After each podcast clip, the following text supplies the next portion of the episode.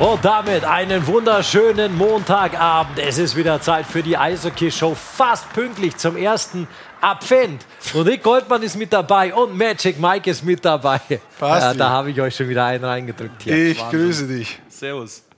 Leute, alle zusammen, wir machen uns einen schönen Abend, würde ich sagen. Es gibt viel zu besprechen in Sachen Eishockey. Derzeit in der DEL ist es ordentlich was los, spielgeschehenstechnisch, aber natürlich auch abseits der Eisflächen. Deswegen kommen wir gleich zu unserem Thema, sagen aber euch vorher, was ihr alles mitmachen könnt und wo ihr mitmachen sollt. Ihr könnt live in diese Sendung rein, natürlich auf dem YouTube-Kanal in der Kommentarleiste. Aber ihr könnt auch Sprachnachrichten schicken, ihr könnt WhatsApp schicken unter 0175 681 7248. Magic Mike wird das Ganze natürlich filtern und dann in die Sendung reinholen. Oder nicht nur das, das ist noch lange nicht alles. Ihr könnt auch eine E-Mail schreiben, ganz neu aufgepasst, an eishockeyshow.magenta.de. Eigene E-Mail-Adresse wolltest du schon immer für die Show. Jetzt haben, wir jetzt, aber haben wir schon eine Zeit lang. Wir benutzen sie in der Konferenz auch. Die hieß aber anders. Nee? Ja, doch, jetzt ist es magenta.de. Das ist so eine echte, wenig, weißt du? Leider kriegst du zu wenig mit. Aber das ist nur ein Druckfehler gewesen, das hier vor, die gmail.com. Aber es ist wurscht. Ach so. Ähm, aber es macht wirklich Sinn mitzumachen, weil wir haben nachher gleich einen Gast, äh, Corbinian Holzer von den ja. Adler Mannheim. Und da hat es ja schon viele Themen gegeben, viel Bewegung gegeben. Und wenn ihr da was wissen wollt, den wir nachher dann auch gleich fragen sollen, dass wir nachher gleich fragen sollen, dann schickt es gerne an Mikey. Ja, so machen wir es. Ich bereite hier schon mal vor. Ich habe ja eine neue Jobbeschreibung seit äh, letzter Sendung, deswegen schaue ich mal, ob ihr schon was hergegeben habt, was man nachher nochmal zeigen kann. War ich nicht da? Was ist das für eine neue Jobbeschreibung? Ja, ich, ich, eventuell kommt am Ende der Sendung so ein kleines Best-of von der heutigen Sendung, aber ich will nicht zu viel verraten. Aha, Live-Cutter. Ja. Naja, die einen sagen so, die anderen so. Ah.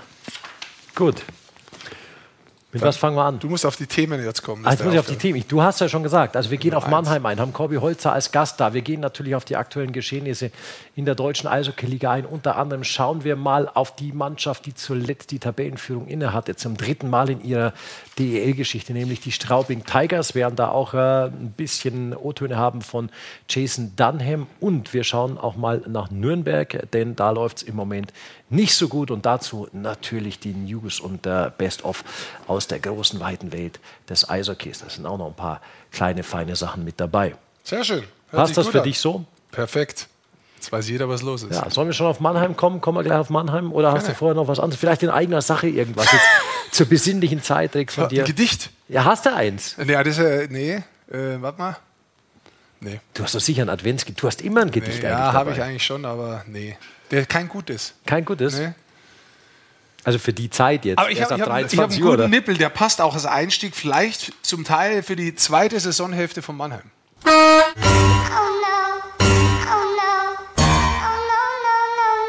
also eigentlich Viertel. Ich möchte mich korrigieren, ja. weil wir sind noch nicht mehr bei der Hälfte. Nee, aber der Und davon kann schon was. die Hälfte. Ist, das ist Als ich das zum ersten Mal gesehen habe, dachte ich, das ist ein Fake. Ja, war keiner. Es war keiner, ja. ja. Das ist so die Saison der Adler Mannheim vielleicht in vier Sekunden kurz beschrieben. Zumindest die zweite Hälfte des erst, der ersten Hälfte. Also das die zweite, zweite Hälfte Viertel. der ersten Hälfte. das zweite Viertel. Das zweite Viertel. Wir gehen ja kurz auf die Hälfte jetzt zu. Du meinst also Spieltage 14 bis äh, 24 so Ja, ungefähr. nicht ganz. 24 äh, Spiele sind gespielt. In den ersten ich sage, wir kommen fast Spielen, zur Hälfte. In den ersten zwölf Spielen haben sie neun Siege gehabt, in den zweiten zwölf Spielen neun Niederlagen. Ja. Auf die zweiten zwölf Spiele wollte ich jetzt dahin. Ja, dann bist du jetzt schon ein bisschen weiter, aber wir kommen dann zum Punkt, auf den wir eigentlich hinwollen. Denn natürlich gab es das große Beben in Mannheim mit Trainerentlassung, mit Sportdirektorentlassung. Eigentlich richtet man sich unter der Saison wieder komplett neu aus. Das ist, glaube ich, auf den Punkt gebracht. Ja. Also es hat schon einen ordentlichen Umbruch gegeben, wenn man mal äh, überlegt, was vor der Saison passiert ist. Es sind viele neue Gesichter, Spieler, die lange da waren, äh, sind gegangen. Ähm, hinzu kommt, dass komplett neues Trainerteam gekommen ist. Ähm, sowohl Alavara als auch das Trainerteam ist jetzt weg. Also das heißt, es ist schon nach vier, es waren ja bei 24, 22 Spieltagen, ja. schon ein harter Umbruch gewesen bei den Adler Mannheim. Und äh, bei Jan Axel Alavara, der erst im Oktober auch noch äh, eine Vertragsverlängerung bekommen hatte bis 2026, stellte sich bei Hauptgesellschafter Daniel Hopp natürlich die Frage, ist diese Entlassung vom Sportdirektor auch stimmig? Nein, das ist sicherlich nicht stimmig. Das ist auch ein Fehler, den wir gemacht haben. Den muss ich mir auch ankreiden. Dafür tragen wir auch die Verantwortung oder insbesondere ich, auch auf der wirtschaftlichen Seite. Aber wenn man einfach ja, feststellt, dass man eine falsche Entscheidung getroffen hat, dann ist es noch falscher, diese Entscheidung nicht zu revidieren. Und deshalb haben wir sie revidiert, weil wir einfach gesehen haben, dass wir strategisch nicht mehr auf dem richtigen Weg sind. Und äh, es zeigt sich eben auch oftmals in der Krise, äh, ob man auf dem richtigen Weg ist und ob man sich gemeinsam da rausarbeiten kann. Und äh, das habe ich einfach nicht mehr gesehen in der Situation, wie wir waren. Und dann ist es auch unsere Pflicht und auch meine Pflicht zu reagieren. Also, das war Daniel Hopp zu äh, der Entlassung von Jan Axel Alavara. Damit schmeißt man natürlich schon auch ein paar Jahre Aufbauarbeit unter einem Sportdirektor über den Haufen. Ja, und ich finde vor allem äh, diese Saison, ich glaube, dass der Kader schon gut zusammengestellt ist. Also für mich hat der Sinn gemacht und ja. jetzt kommen wir wieder auf das, was ich vorher so vorbereitet habe als Statistik. In den ersten zwölf Spielen hat er auch funktioniert. Und er hat mich zum Teil überzeugt durch das, dass er von hinten schnell rauskommt aus der Verteidigung, dass da laufstarke Verteidiger da sind, der Stürmer da sind, die das Tor treffen, dass die Offensive passt, äh, dass trotzdem die Defensive äh, gut passt. Aber alles das hat man wirklich verloren, peu à peu. Vor allem die Offensive funktioniert gar nicht. Und anscheinend, so hört sich das jetzt hier an, jetzt ohne auf den Trainer einzugehen, erstmal, ähm, ist die, Hopp spricht ja direkt an, die Ausrichtung passt ihm nicht. Also, das heißt, du weißt auch nicht, was, was vielleicht noch zusätzlich vorgefallen war, ob da ja. ein Gespräch da war, wo man es anders sieht. Ich glaube, man muss auf der einen Seite erstmal festhalten, das sind sehr äh, klare Worte und sehr ehrliche Worte von Hopp. Äh, der zahlt zum Großteil den Bums. Insofern, ich habe es am Freitag gesagt, ist es ein, ein, ein ein inhabergeführtes Unternehmen, der sicherlich auch seine Meinung einbringen wird. Und ähm, wenn man zu dem Entschluss kommt, ist, glaube ich, die Aussage richtig. Lieber nicht zu lange warten, bevor man dann einfach sagt, zu, ich habe einen Fehler gemacht, hätte ich vielleicht nicht so früh äh, verlängern sollen. Jetzt sehe ich es nicht mehr so. Kann man machen. Trotzdem muss ich sagen, ja, ein bisschen die Konstanz äh, in den letzten Jahren ist in Mannheim vielleicht dann doch zu wenig. Ja, also man verliert da schon schnell die, die Nerven, man, man will gefühlt einen Kader kaufen, vielleicht noch einen Gedanken, man will gefühlt ja. einen Kader kaufen, der ganz vorne stehen muss. Und wenn er es dann nicht tut, aus irgendeinem Grund, dann hat man schon schnell den Panikbutton. Also das muss man schon auch so einschätzen. Da kommen wir nachher auch noch drauf. Aber es steht ja auch schon mal, Mannheim ist eine Mannschaft, ist, eine, ist ein Club, für den es natürlich nur eins gibt. Am liebsten jedes Jahr die Meisterschaften. Jetzt hat man eigentlich in den letzten 15 Jahren halt nur zwei Meisterschaften geholt. Das ist schon insgesamt vom Output für das, was investiert wird, insgesamt zu wenig. Das muss man auch sagen. Das ist richtig, vor allem den Anspruch, was sie haben. Ja. Deswegen sage ich ja, auf der einen Seite kann ich das verstehen, weil man erstmal sehr viel Geld investiert, weil man auf der anderen Seite das Verständnis eigentlich äh, hat von der ganzen Stadt, ja, von dieser Eishockey-Stadt Mannheim, dass man ganz vorne steht. Und wenn man dann immer weiter abrutscht und inzwischen auf dem zehnten Platz steht, dann ist das natürlich nicht erstmal wie der Kader ausschaut, weil der gehört da nicht hin. Das muss man klar sagen. Absolut. Und das, Aber er steht halt dort. Der steht da, ja, genau. Und das Zweite ist natürlich auch ähm, von der Art und Weise, glaube ich, ist momentan auch kein begeisterndes Eishockey, was die Adler Mannheim spielen, weil die Offensive halt auch fehlt. Ja, die Offensive fehlt. Und äh, insgesamt Platz 10, Erik sagt, hat man sich dann halt auch entschieden, nicht nur Jan Axel Alavara, sondern auch äh, den bis dahin jüngsten Trainer der DEL in dieser Saison, nämlich Johann Lundskog, ebenfalls äh, nicht mehr Trainer machen zu lassen, sondern auch der wurde entlassen und auch dazu gibt es ein Statement von Daniel Hopp. Wir sind natürlich abhängig von Ergebnissen und äh, wenn man auf dem neunten Tabellenplatz ist, wenn man von zwölf Spielen neun verliert, dann muss man die Frage stellen, ob man sich auf dem richtigen Weg befindet, kurz-, mittel- und langfristig. Und wir haben beides mit Nein beantwortet. Und deshalb haben wir gesagt, wir werden die Reißleine ziehen, wir wollen die Reißleine ziehen und äh, das haben wir getan. Von daher kann man sagen, ja, Experiment will ich es nicht nennen, aber der Trainer Lundskog ist bei uns gescheitert, das muss man leider anerkennen. Ja. Und damit ist er nicht allein. Johann Lundskog, das muss man aber auch sagen. Dennoch, man macht sich ja auch bei so einer Trainerverpflichtung erstmal einen Gedanken und sagt, man spricht auch mit den Trainern und sagt, was ist deine Vision? Stimmt das mit unserer Vision? Können wir das arbeitstechnisch irgendwie vereinbaren, dass wir da zusammenkommen, dass das eine gute Gemeinschaft wird und dass das auch funktioniert? Ist es für dich ist es für dich zu schnell entschieden, Johann Lundskog? Oder ist es vielleicht die falsche Entscheidung vornherein gewesen, so einen jungen Trainer in so eine große Mannschaft äh, zu implantieren? Und das nach dem Jahr, das wohl letztes Jahr nicht so optimal war, wo ja. ein großer Umbruch kommt. Ich habe vor der Saison gesagt, ich weiß, das ist jetzt nicht nur in Schweden, sondern der hat auch in Amerika, äh, in Kanada, um genau zu sein, Toronto, nee, in den Juniors, glaube ich, zehn Jahre gearbeitet, deswegen kann er auch so gut unter anderem Englisch. Der hat natürlich schon das Know-how aus Kanada, aber erstmal ist er sehr jung für diese Position und zweitens mal steht er brutal unter Druck.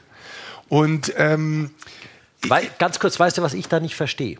Es gibt Es ja ist auch, ein noch Satz noch. Ja. Und es ist eine unheimlich nordamerikanisch geprägte Mannschaft. Ja. Also auch von der Spielweise, was man in Mannheim sehen möchte, das soll hartes Eishockey sein, das soll Fighten sein, das soll Arbeit sein. Ja, das ist, geht nicht einmal darum, dass man die aus der Wand spielt und technisch überläuft und, und, und taktisch äh, einwandfrei ist, sondern da, da, da, da will man eigentlich Arbeit sehen, da will man harte Checks sehen. Ja.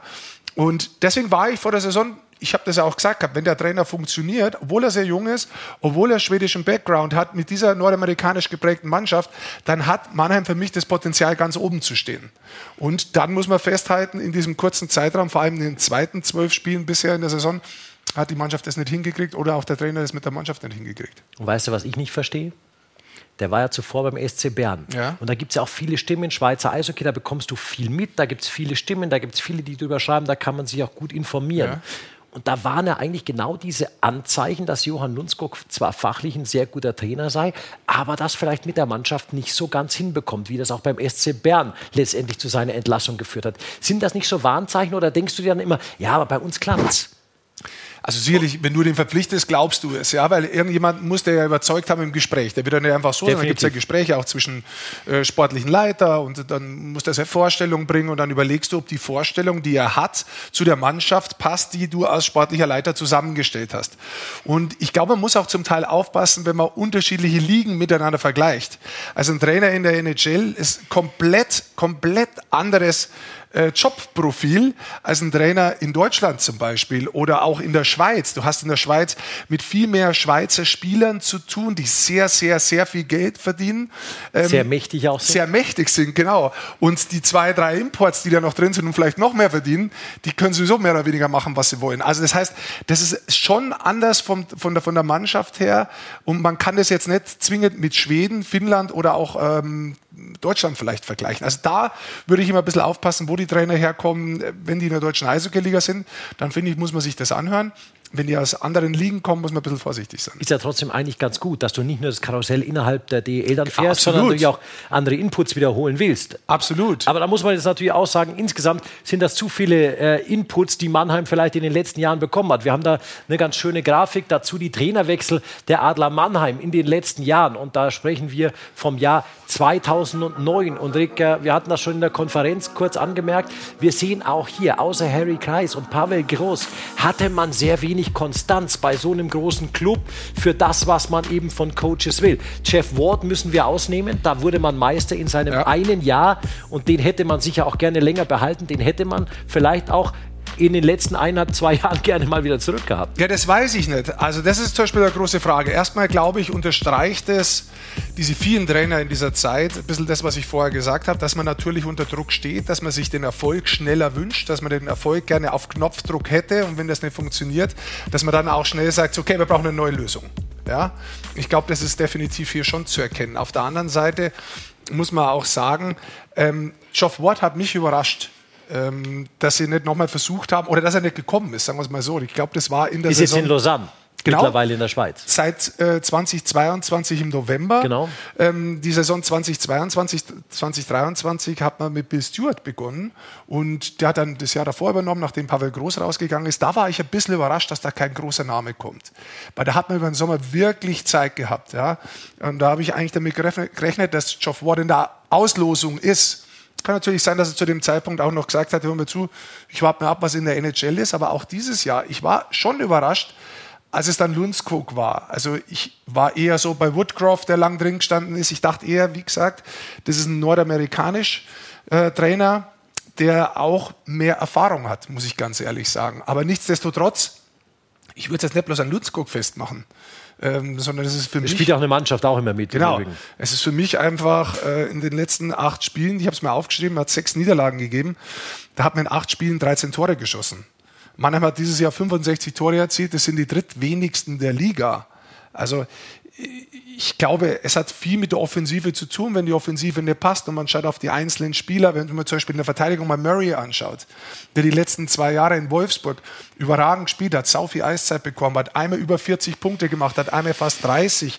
Der hat bis jetzt zwei Assists, Godet zwei Tore, minus acht. Es sind, aber auch so Themen, die, die man tatsächlich einzeln auch behandeln kann, finde ich. Ja, kannst du, aber wenn du das insgesamt haben, ja. anschaust, Henniker ihnen bisher ein Tor, Fischbuch zwei Tor, drei Tore, Leubel ein Tor. Also da stimmt insgesamt einfach der offensive Output bei vielen Spielern einfach nicht. Und wenn die dir Selbstvertrauen nicht haben und wenn es nicht läuft, dann kommst du irgendwann in so ein Slump rein, dass du wirklich kein Selbstvertrauen mehr hast, wo das dann wenig mit dem Trainer zu tun hat, meiner Ansicht nach. So. Aber apropos genau. Trainer, es gab Mikey. auch die ersten Kommentare in der äh, YouTube-Kommentarleiste, vor allem Matthias Jo ist... Äh, schreibt sehr viel und unter anderem, dass man den Trainer in Mannheim auch nicht einfach mal machen lässt, wenn man jetzt im Vergleich dazu Berlin zum Beispiel von der vergangenen Saison her anschaut. Ähm, da ist Obar geblieben und jetzt sind sie gerade wieder top und, und haben auch mit ihm verlängert.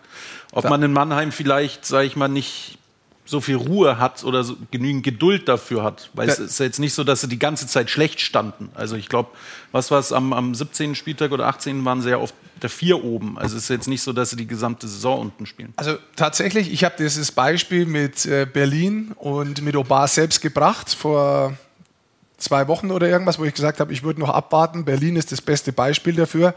Ich möchte mich da selbst korrigieren, ist es nicht, weil Obar ist zweimal Meister worden mit dieser Mannschaft. Das ist Lundskog nicht der ist 24 Spiele da. Das ist ein großer Unterschied. Das heißt, Obar braucht keinen Vertrauensvorschuss, sondern der hat zwei Jahre abgeliefert, ist zwei Jahre Meister geworden, dann ist er ein Jahr schlecht gewesen, wo vielleicht auch Richer über sich nachgedacht hat und hat gesagt gehabt, mal, die Qualität, die ich da geholt habe, war dann vielleicht nicht so gut, vielleicht liegt es nicht bloß an dir, Serge. Also das ist ein Zusammenspiel, das wo man jetzt da differenziert betrachten muss. Aber ich bin hundertprozentig dabei zu sagen, Vielleicht reden in Mannheim sehr viele Leute mit, Punkt eins. Punkt zwei, die sehr viel Meinung haben. Dann ist natürlich, wenn sehr viele Leute eine Meinung haben, dann wird man auch schnell War das hektisch. denn schon immer so? Du hast ja auch mal in Mannheim gespielt. Das, ja, das war damals her. anders. Das kann man jetzt so nicht vergleichen. Und das ist zu lange her. Also das, das, das hinkt. Das finde ich auch nicht korrekt, wenn man das jetzt machen würde, weil das ist 20 Jahre her. Also das interessiert wirklich keinen mehr. Ähm, man müsste sich das in den letzten Jahren anschauen. Ja? Und ich sage nur, man, man, hat so das Gefühl, dass viele Leute mitsprechen. Und das Zweite ist, klar, weil der Druck da ist, verliert man eher die Nerven. Da bin ich auch nicht unbedingt dabei. Aber wenn man das Gefühl hat, einen kompletten Kahlschnitt zu machen, dann ist es so. Aber ich wäre auch eher jemand, der sagt, komm, das probieren wir noch aus. Ich, ein bisschen Vertrauen brauchen die Leute. Du musst die auch machen lassen. Du musst die in die Position bringen und da mal machen lassen. Ja, wir holen jetzt mal einen rein, der wirklich tief drin ist in der Mannschaft, weil er zur Mannschaft gehört. Corby Holzer, wir haben ja schon angekündigt, ist uns jetzt zugeschaltet. Ich hoffe, der Corby hört uns. Corby, schönen guten Abend. Ja, servus, grüß dich. Also, Corby ist mit dabei. Äh, wir wollen nachher noch ein bisschen darauf eingehen, auch auf den neuen Coach ähm, Corby. Erstmal harte Frage, ich weiß nicht, ob du uns schon ein bisschen zugehört hast. Jetzt ähm, aus Mannschaftssicht ist natürlich immer schwer zu sagen, aber es ist mal wieder ein Trainer gescheitert in Mannheim. Liegt das denn nur am Trainer oder hat man da als Mannschaft schon auch dann das Gefühl, na Leute, liegt schon auch irgendwie an uns? Ja, erstmal ist es immer, ich habe jetzt ein bisschen was gehört, ich den Anfang nicht, die letzten paar Minuten so ein bisschen mitgehört, da waren jetzt schon viele Sachen dabei, ähm, die man immer wieder mal hört. Im Großen und Ganzen ist es natürlich für eine Mannschaft immer schwierig, wenn der Trainer entlassen wird. Ähm, da bist du automatisch verantwortlich mit dafür, weil wir sind die Leute, die auf dem Eis stehen. Wir sind die Leute, die das umsetzen sollen, äh, was der Trainer vorgibt. Und äh, ja, wir haben es leider äh, nicht konstant genug geschafft. Und äh, dann gibt es eben Mechanismen im Sport, die manchmal ein bisschen schneller greifen, manchmal wird man ein bisschen geduldiger. Ähm, aber im Großen und Ganzen ja, es ist, äh, es ist für den Spieler an sich äh, immer schwierig. Und äh, kein, keiner, also ich würde sagen, kein Mensch auf der Welt wünscht dem anderen, dass er seinen Job verliert. Ähm, deswegen sind wir da als Spieler natürlich auch mitverantwortlich, was da äh, passiert ist. Und äh, ja, es tut einem dann auch leid. Ähm, aber wie gesagt, am Ende des Tages gibt es Mechanismen, äh, die im Sport ein bisschen schneller greifen als manchmal in der, in der freien Wirtschaft oder, oder sonst wo. Und äh, ja, dann äh, müssen wir einfach schauen, dass wir jetzt die An Verantwortung annehmen und äh, ja, das, was wir eigentlich können und was wir auch am Anfang der Saison schon gezeigt haben, äh, endlich dann mal konstant aufs Eis bekommen. Corby, lass mir eins zurückgehen, bevor wir dann wirklich in die Zukunft auch schauen. Aber ihr seid jetzt am zehnten Platz. Ich meine, du hast ja vor der Saison auch den Kader angeschaut. Wie überrascht bist du vielleicht, dass ihr es geschafft habt, das meine ich jetzt leider negativ, dass ihr auf dem zehnten Platz steht? Das war ja vor der Saison eigentlich wirklich nicht zu erwarten, oder? Ja, klar war es, war es nicht zu erwarten. Ähm das ist auch nicht unser Anspruch, ist auch klar. Ähm, für uns ist es natürlich auch frustrierend als Mannschaft, als Spieler, ähm, dass wir jetzt da abgerutscht sind in, der Tabelle. Auf der anderen Seite ähm, ist die Tabelle dieses Jahr sehr, sehr eng. Die Liga ist sehr, sehr eng, sehr ausgeglichen. Wenn du da mal ein paar gute Wochenenden hast, dann bist du relativ schnell wieder ganz weit oben. Also es, es kann schnell gehen. Ich weiß, dass das jetzt natürlich wieder ähm, vielleicht ein bisschen ja, Sprich, Sprücheklopferei ist, aber es ist einfach so, dass wir schauen müssen, dass wir die, die Siege kriegen, die Punkte sammeln, ähm, Selbstvertrauen wieder bekommen in unser Spiel. Und äh, die Art und Weise, wie wir aufs Eis gehen, dass wir uns äh, langsam Schritt für Schritt wieder nach vorne arbeiten. Wir sind noch nicht mal bei der Hälfte der Saison kurz davor. Ähm, klar, der Anspruch ist ein anderer in Mannheim, äh, der Anspruch in der Kabine ist ein anderer, ähm, der Anspruch im Umfeld ist ein anderer. Deswegen äh, ist es natürlich keine, keine schöne Situation für uns, aber wir sind jetzt gerade Anfang Dezember. Ähm, und da kann ich jetzt wieder eine Floskel raushauen. Im Dezember hat noch keiner eine Meisterschaft gewonnen, aber klar, wir wissen, welche Stunde geschlagen hat. Äh, wir haben jetzt die ersten zwei Spiele unter einem neuen Trainer gehabt. Ich denke, da waren schon ein paar gute Ansätze dabei. Das ist natürlich schwierig in der kurzen Zeit ähm, so viel zu verändern, aber ich glaube jetzt speziell das Spiel gestern gegen Berlin ähm, hat man sehr, sehr gute, sehr, sehr gute Sachen dabei. Ähm, wir müssen einfach schauen, dass wir jetzt die Woche nutzen und äh, ja, einfach angreifen und am Ende des Tages ist dann, blöd gesagt, scheißegal, wie wir die Punkte erstmal holen. Wir müssen Siege holen und dann so unser Selbstvertrauen wiederholen. Das stimmt. Trotzdem, ich habe vorher kurz ausgeführt gehabt, die ersten zwölf Spiele, ich habe euch da ein paar Mal gesehen, ich habe neun Siege geholt. Ich habe meiner Ansicht nach offensiv gut gespielt, die Verteidiger waren stark, das Litscheläuferisch auf hohem Niveau gewesen. Jetzt in den zweiten zwölf Spielen neun Niederlagen. Kannst du beschreiben, was da passiert ist irgendwie? Wie ihr das Spiel verloren habt oder euer, euren Weg verloren habt? Ich glaube, dass es schwer ist, ähm, auf eine Sache zu gehen oder eine Sache rauszupicken, die das Ganze irgendwie so ein bisschen in die falsche Richtung laufen hat lassen im Moment. Ähm, ich glaube, es ging natürlich los ähm, mit den Verletzten, die wir hatten. Ähm, das hat am Anfang noch einigermaßen funktioniert, ähm, dass man das so ein bisschen überbrücken konnte.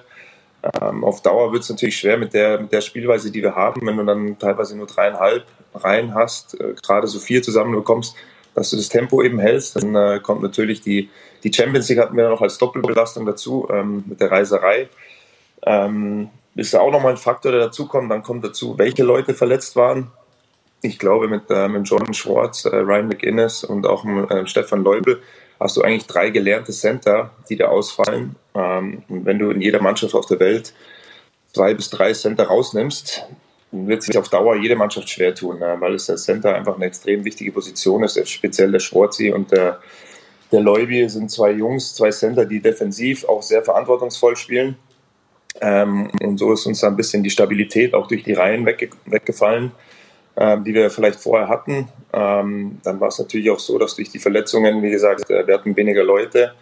Ähm, wir hatten nicht mehr diesen, vielleicht diese, diesen Wettkampf innerhalb der Mannschaft, diese diese, weil wir hatten am Anfang, glaube ich, drei oder vier Spieler, die regelmäßig aussetzen mussten. Das treibt natürlich auch intern vielleicht nochmal zwei, drei, vier Prozent mehr raus pro Spieler, ähm, pro Spiel. Und ähm, wenn das natürlich auch wegfällt, dann, dann kann es auch, wenn es dann schlechter läuft oder mal nicht so läuft, dann auch schwieriger werden, dass man diese zwei, drei, vier Prozent wieder, wieder rausbringt. Und äh, ja, wie gesagt, da sind, äh, sind ein paar Faktoren dazugekommen oder zusammengekommen die uns dann am Ende dann jetzt gerade in diese Situation gebracht haben. Aber wie gesagt, ein, ein Punkt wirklich äh, rauszupicken ist schwierig. Ich glaube, es ist äh, einfach jetzt im Moment viel zusammengekommen ist. Wie gesagt, Selbstvertrauen, du hast ja selber gerade gesagt. Ähm, der ein oder andere Spieler ähm, oder insgesamt als Mannschaft ist bestimmt noch nicht so zufriedenstellend, auch mit der eigenen Ausbeute. Ähm, es hat viel mit Selbstvertrauen zu tun ähm, und einfach ja, die, die tägliche Arbeit, die wir, die wir da investieren äh, im Training und auch in den Spielen, äh, müssen wir jetzt einfach schauen, dass wir uns belohnen und äh, ja, und wie gesagt, einfach wieder nach oben arbeiten. Corby, trotzdem insgesamt natürlich Verletzte. Ihr habt aber schon qualitativ und quantitativ insgesamt gut besetzten Kader. Aber ist es auch so eine Sache, auch wenn es gut lief? Es war ja von Anfang an in der Saison trotzdem viel Bewegung drin. Taro Jenschweg, Proske rein, ähm, Eisenmenger dazu, Chambor weg. Es war ja immer irgendwie so Bewegung auch im Kader mit dazu. Ist das auch ein Grund, dass man sagt, vielleicht, es soll keine Ausrede sein, aber dass da schon immer so ein bisschen Unruhe trotzdem drin war, obwohl es ja lief? Das, also den Punkt würde ich jetzt nicht so sehen. Ich glaube, ähm, die, die Jungs, die wir abgegeben haben, jetzt mit dem Taro äh, und auch mit dem Aki, ähm, das waren beides Jungs, die die haben sich ihre Rolle vielleicht ein bisschen anders vorgestellt äh, in Mannheim ähm, und waren vielleicht auch nicht mehr so zufrieden mit, der, mit den Eiszeiten, die sie bekommen haben. Und dann ist es vielleicht auch in der Situation ähm, besser für beide Seiten, wenn man dann eine Lösung findet, dass der Spieler auch wieder die Leistung bringen kann, zu der er auch imstande ist. Und äh, wenn er sich in dem Umfeld dann vielleicht auch nicht mehr so wohl fühlt, dass er diese Leistung bringen kann, ähm, dann, dann muss man vielleicht eine Lösung finden, dass es für beide Seiten einfach passt. Und ich glaube, für die zwei Jungs speziell, es sind beides sehr, sehr gute Spieler. Der Taro hat auch schon Nationalmannschaft gespielt. Ähm, der Aki ist äh, U20-Nationalspieler gewesen, äh, Weltmeisterschaft dabei gewesen. Ähm, sage ich mal, ein junger Spieler, der sehr viel Potenzial hat. Ähm, vielleicht ist es dann für die zwei Jungs äh, gewesen, so gewesen, dass sie sich vielleicht woanders mehr Entwicklungschancen erhofft haben. In Mannheim hast du ja, wie ihr beide auch schon vorher gesagt habt, ich glaube, jeder weiß es, sehr, sehr hohen Erwartungsdruck. Ähm, und damit muss man dann auch umgehen und äh, tagtäglich auch diese, diesen Wettbewerb annehmen, wenn man so viele Spieler hat, so viele gute Spieler ähm, in einer Mannschaft. Und ähm, ja, da muss man dann einfach, wie gesagt, die beste Lösung finden. Aber ich glaube, dass es jetzt keinen Ausschlag gegeben hat. Die, die Jungs haben immer hart gearbeitet im Training. Ähm, da hat keiner schlechte Stimmung gemacht. Äh, wir sind als Mannschaft auf einem guten, guten Weg ähm, von Anfang an schon gewesen und immer noch. Ähm, deswegen glaube ich nicht, dass das jetzt eine große Rolle gespielt hat, dass da jetzt durch diese Wechsel ähm, Unruhe reingekommen ist. So, so ein bisschen, sorry du. Willst du? Ja, ich wollte ganz was anderes jetzt eigentlich fragen. Ich, ich wollte noch mal ganz kurz äh, ja. so ein bisschen tiefer in die Kabine reingehen. Corby, um noch mal vielleicht auf, auf das Thema Lundskog als letztes einzugehen, bevor wir dann in die Zukunft schauen. Als Mannschaft, hat man sowas im Gefühl, im Gespür, wird da auch ein bisschen getuschelt in der Mannschaft, wo man sagt, boah, du, ob der Coach jetzt noch lange da ist oder so. Gibt sowas auch oder wart ihr komplett überrascht auch über die Entscheidung von oben? Ja, gut. Ähm, ich denke, dass vielleicht der ein oder andere ein bisschen mehr überrascht war. Ähm, aber wer Mannheim kennt, ähm, beziehungsweise die, die, die Sportmechanismen oder die Mechanismen im Sport, weiß, wie gesagt, dass der Erwartungsdruck sehr hoch ist. Ähm, wir als Mannschaft, Mannschaft die Leistung nicht konstant genug gebracht haben. Und dass es dann halt äh, passieren kann, dass der Trainer gewechselt wird, ähm, ist halt einfach Teil des Geschäfts. Ähm, ich glaube, intern haben wir da eigentlich, also ich habe wenig mitbekommen, dass da Spieler untereinander mal getuschelt haben oder geredet haben. Ähm, jeder, jeder war bereit zu arbeiten, jeder war dazu bereit, ähm, dass wir uns als Mannschaft und als Gemeinschaft, auch mit den Trainern, ähm, da wieder rausziehen. Und äh, ich glaube, jeder war frustriert, ähm, dass es so nicht funktioniert hat, wie wir es uns alle vorgestellt hatten. Und äh, ja, dass es dann äh, den Trainer äh, erwischt hat, ist, äh, wie gesagt, was ich vorher gesagt habe, immer ähm, auch menschlich gesehen ähm, sehr, sehr schwierig, weil du wünschst niemanden, dass er seinen Job verliert. Und wenn du als Spieler natürlich da auch mitverantwortlich bist, dann äh, ist das immer sehr, sehr schwierig. Ich denke, ähm, die Trainer haben sehr viel versucht, haben sehr viel richtig gemacht. Ähm, wir als Mannschaft haben sehr viel versucht, äh, auch einige Sachen richtig gemacht, aber es sind natürlich auch Fehler gemacht worden oder falsch, Sachen falsch gemacht worden, beziehungsweise haben wir die PS nicht auf die Straße bekommen und ähm, ja, dann ist das leider einfach äh, Teil des Geschäfts und äh, dann ist es natürlich immer für alle Beteiligten dann, äh, ja, im wahrsten Sinne des Wortes einfach scheiße. Jetzt ist Dallas äh, Aikens da seit zwei Spielen. Den kennst du persönlich sehr gut, weil er schon dein Trainer war in Nordamerika, bei den Toronto Marlies und auch bei Anaheim.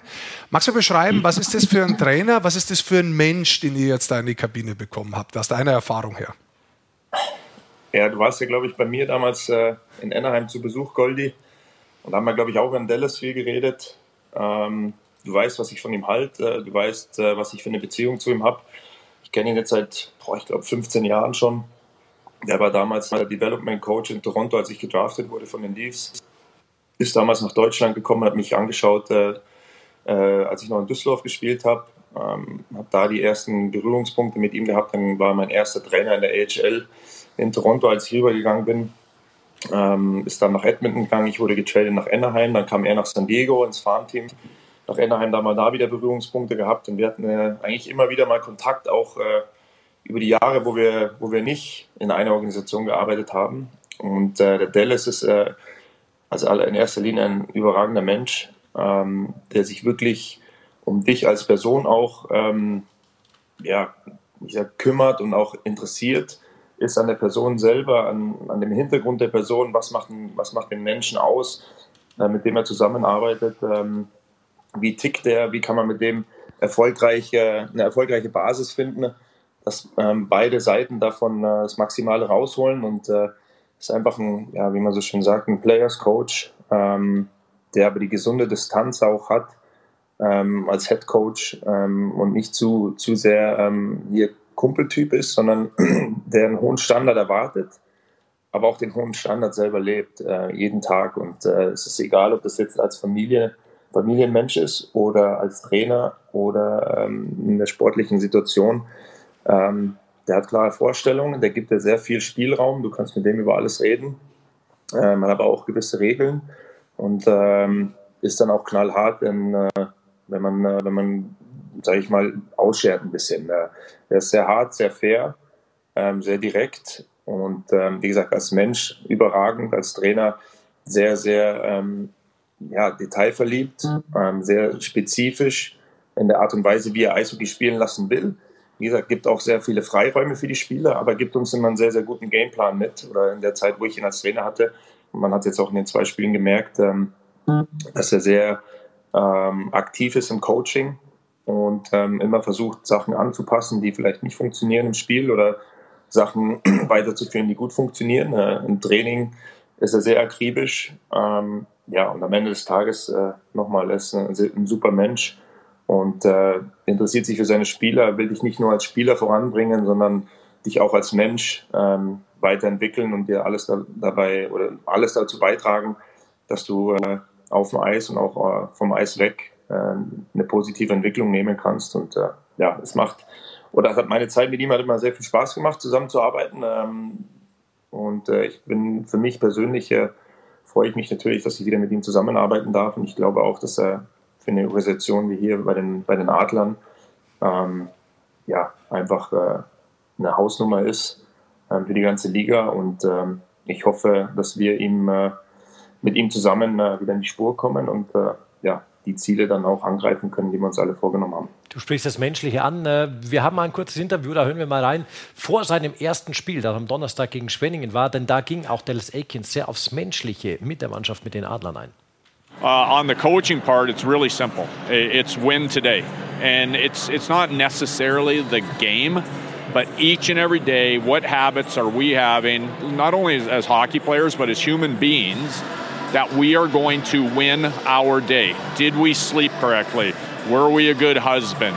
Did we get our uh, uh, kids to bed on time? How are we treating our teammates? All of those things. And those things are important in a, in a team situation.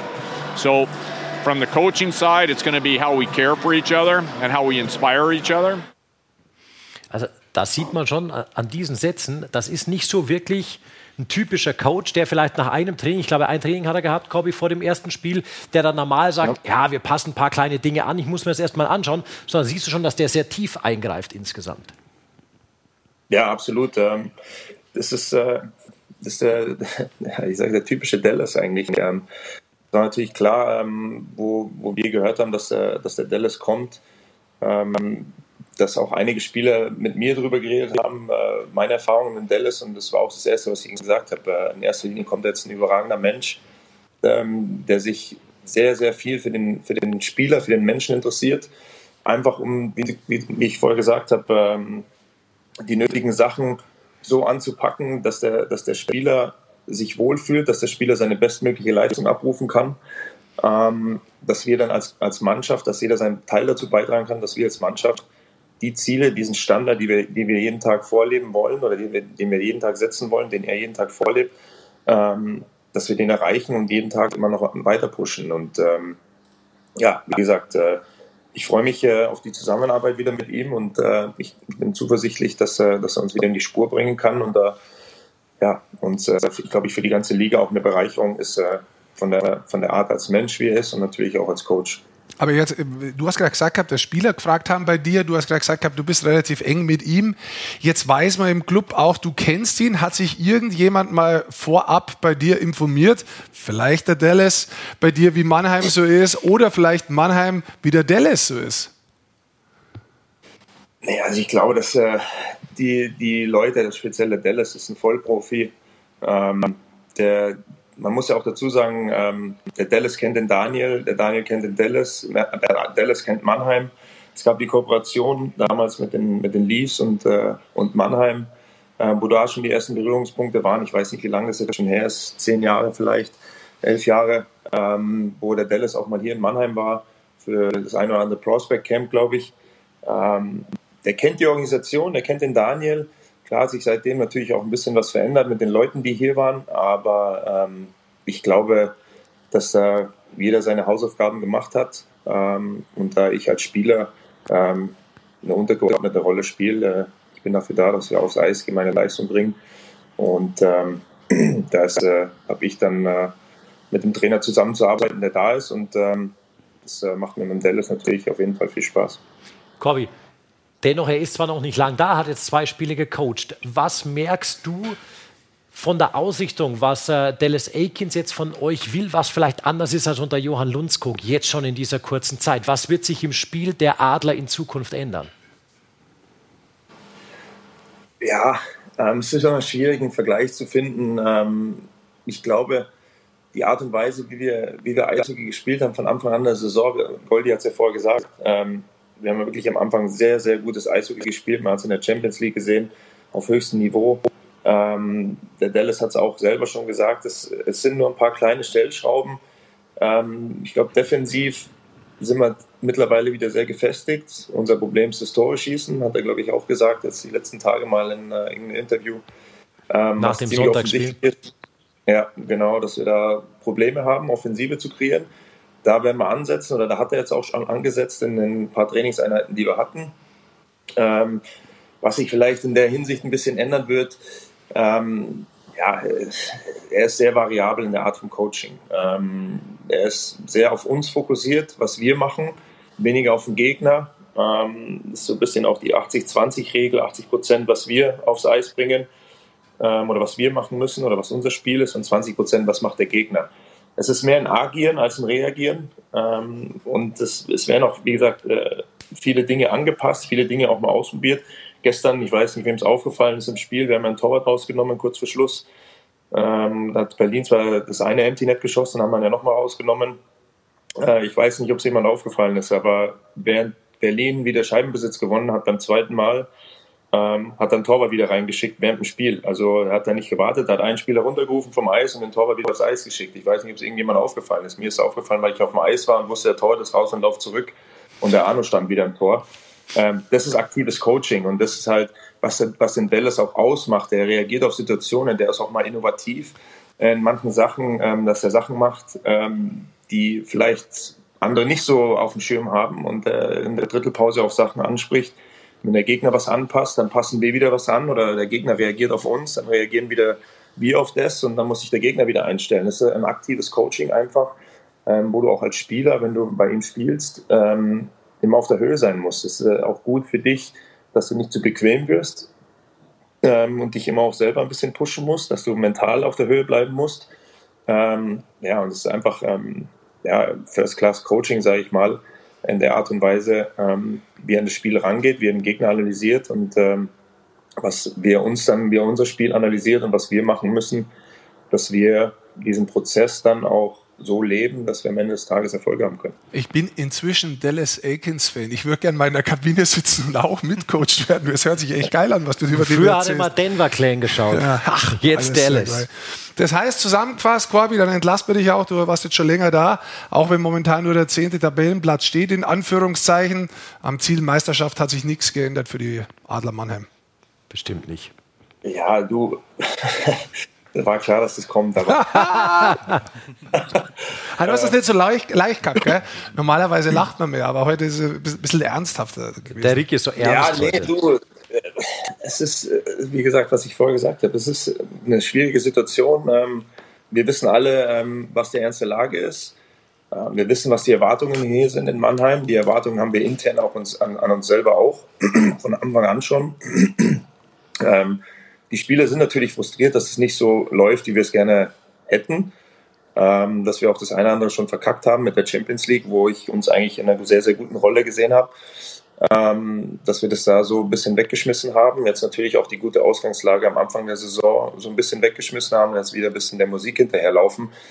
aber ich werde mich jetzt nicht hier hinstellen und sagen, ja, das Ziel ist, bleibt weiterhin die Meisterschaft. Äh, über Ziele reden ist immer schön und gut, aber ich glaube, wir, wir tun alle mal gut daran, in Mannheim speziell, ähm, dass wir ein bisschen demütig sind und auch mal den Prozess verstehen, der dazu nötig ist. Ich bin jetzt das dritte Jahr hier ähm, und ich weiß, dass, also ich glaube, es gibt äh, keinen in der Mannschaft, äh, der nicht Meister werden will. Deswegen kommt man nach Mannheim, das weiß man, wenn man hierher kommt. Aber wie gesagt, man sollte ein bisschen demütig sein. Ähm, komplette Organisation inklusive Fans, Spieler, alle, ähm, dass wir den, den Prozess mal annehmen, den Prozess verstehen, was es ausmacht, um eine Meisterschaft zu gewinnen. Das, das geht nicht von heute auf morgen, das geht auch nicht ähm, nur, weil man sich wünscht oder weil man es 10.000 Mal im Jahr sagt, sondern äh, es geht einfach darum, dass man die Sachen tagtäglich, und das ist vielleicht floskelmäßig, aber einfach tagtäglich aufs Eis bringt im Training, den Standard setzt, im Training das Standard lebt ähm, und auch außerhalb vom Eis die Sachen macht, die, die wichtig sind, dass man am Ende des Tages dann die Ziele erreichen kann, die man sich setzt. Aber ähm, wir haben jetzt auf dem zehnten Platz, wenn ich sage, ja, wir, wir wollen Meister werden, immer noch. Ähm, tue ich mich selber ein bisschen schwer, weil wir im Moment gerade nicht in der Lage sind oder in der Position, dass wir das Spiel auch aufs Eis bringen, dass wir ein Meisterschaftskandidat sind im Moment. Und äh, ich glaube, das Potenzial ist da, auf jeden Fall. Man hat es am Anfang der Saison gesehen. Ich sehe auch immer noch, ähm, dass das Potenzial, da ist. Die Mannschaft ist gewillt, die Mannschaft arbeitet hart jeden Tag, die Mannschaft steht zusammen in der Kabine, wir, jeder unterstützt den anderen, jeder will da irgendwie rauskommen. Bei den Leuten, wo es schlecht läuft, wird unterstützt, bei den Leuten, wo es ein bisschen besser läuft, jeder unterstützt sich untereinander und jeder will den, den Kahn aus dem Dreck ziehen. Ähm, aber am Ende des Tages wird es darauf rauslaufen, dass wir jeden Tag zur, zur Halle kommen, arbeiten, die Arschbacken zusammenkneifen und ähm, mit dem Dallas zusammen, mit dem Coaching-Staff zusammen, mit dem Staff, um den Staff rum, also Betreuer, Physios und was weiß ich alles. Ähm, und am Ende mit den Fans zusammen ähm, das Ding um, umkippen, sage ich mal, in die richtige Richtung und dann weiter tagtäglich, egal ob wir jetzt sechs, sechs Spiele in Folge gewinnen oder sechs Spiele in Folge verlieren. Es ändert nichts. Du stehst am nächsten Tag wieder auf und es geht wieder von vorne los. Und entweder musst du es bestätigen, was du gut gemacht hast, oder du musst das machen, was du schlecht gemacht hast, besser machen. Und ähm, ja, ich glaube, das sollte unser Ansatz sein, äh, einfach von Tag zu Tag zu schauen und dann äh, wird am Ende abgerechnet und dann hab ich, äh, bin ich zuversichtlich, ähm, dass wir dieses Jahr noch eine gute Rolle spielen können. Sind wir sehr gespannt.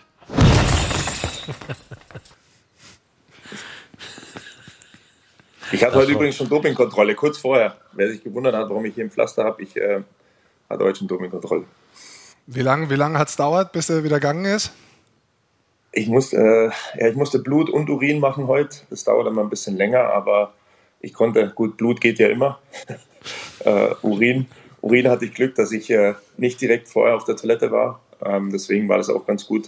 Und dann, glaube ich, habe ich insgesamt, keine Ahnung, 35 Minuten gebraucht. Oder geht so. ja. Es geht ja. Ja, war rucki zucki heute. Fast die, so lang wie unser Interview jetzt. Ja, die kommen einfach. Die kommen einfach, wie wir. Sehr gut. Corby, vielen Dank. Und wir sind gespannt auf den neuen Coach und wie es weitergeht mit den Adler Mannheim. Vielen Dank an dich. Alles Gute, danke. Danke, bis dann. Schönen Ciao. Abend. Ciao. Ciao. Sehr schön. Wir können noch nicht ganz aufhören, weil ich brauche dich noch dazu, zu, so. zu Dallas Aikens. Ja. Was sagst du zu der, zu, zu der Doppelfunktion gleich? Weißt du, Coach und sportlicher Leiter übernimmt er beide Positionen.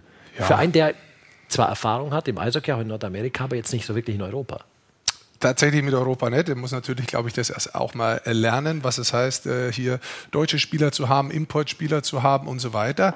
Aber es ist natürlich interessant. Der Corby hat es kurz angerissen, wo er herkommt. Er kommt natürlich wirklich, er hat in American Hockey League in der Entwicklung gearbeitet, er hat als Development Coach gearbeitet, als Entwicklungscoach in der NHL für, für ähm, Heißt junge Spieler Talente, genau, genau, und so weiter. Das heißt, äh, ich glaube, er kann das. Er hat den Blick da drauf. Und ich weiß, ich, deswegen habe ich die Frage auch gestellt. Ich weiß, wie sehr der Corby in Dallas schätzt. Ja, und dass mir nicht klar war, dass die Connection äh, so groß war zuvor zu den Adler Mannheim. Also ich glaube, da hat man sich schon mal überlegt, und wenn der Name auf dem Feld ist und auch wirklich hier mal nach Europa rüberkommen möchte, hat man dementsprechend dann auch zugriffen. Ja.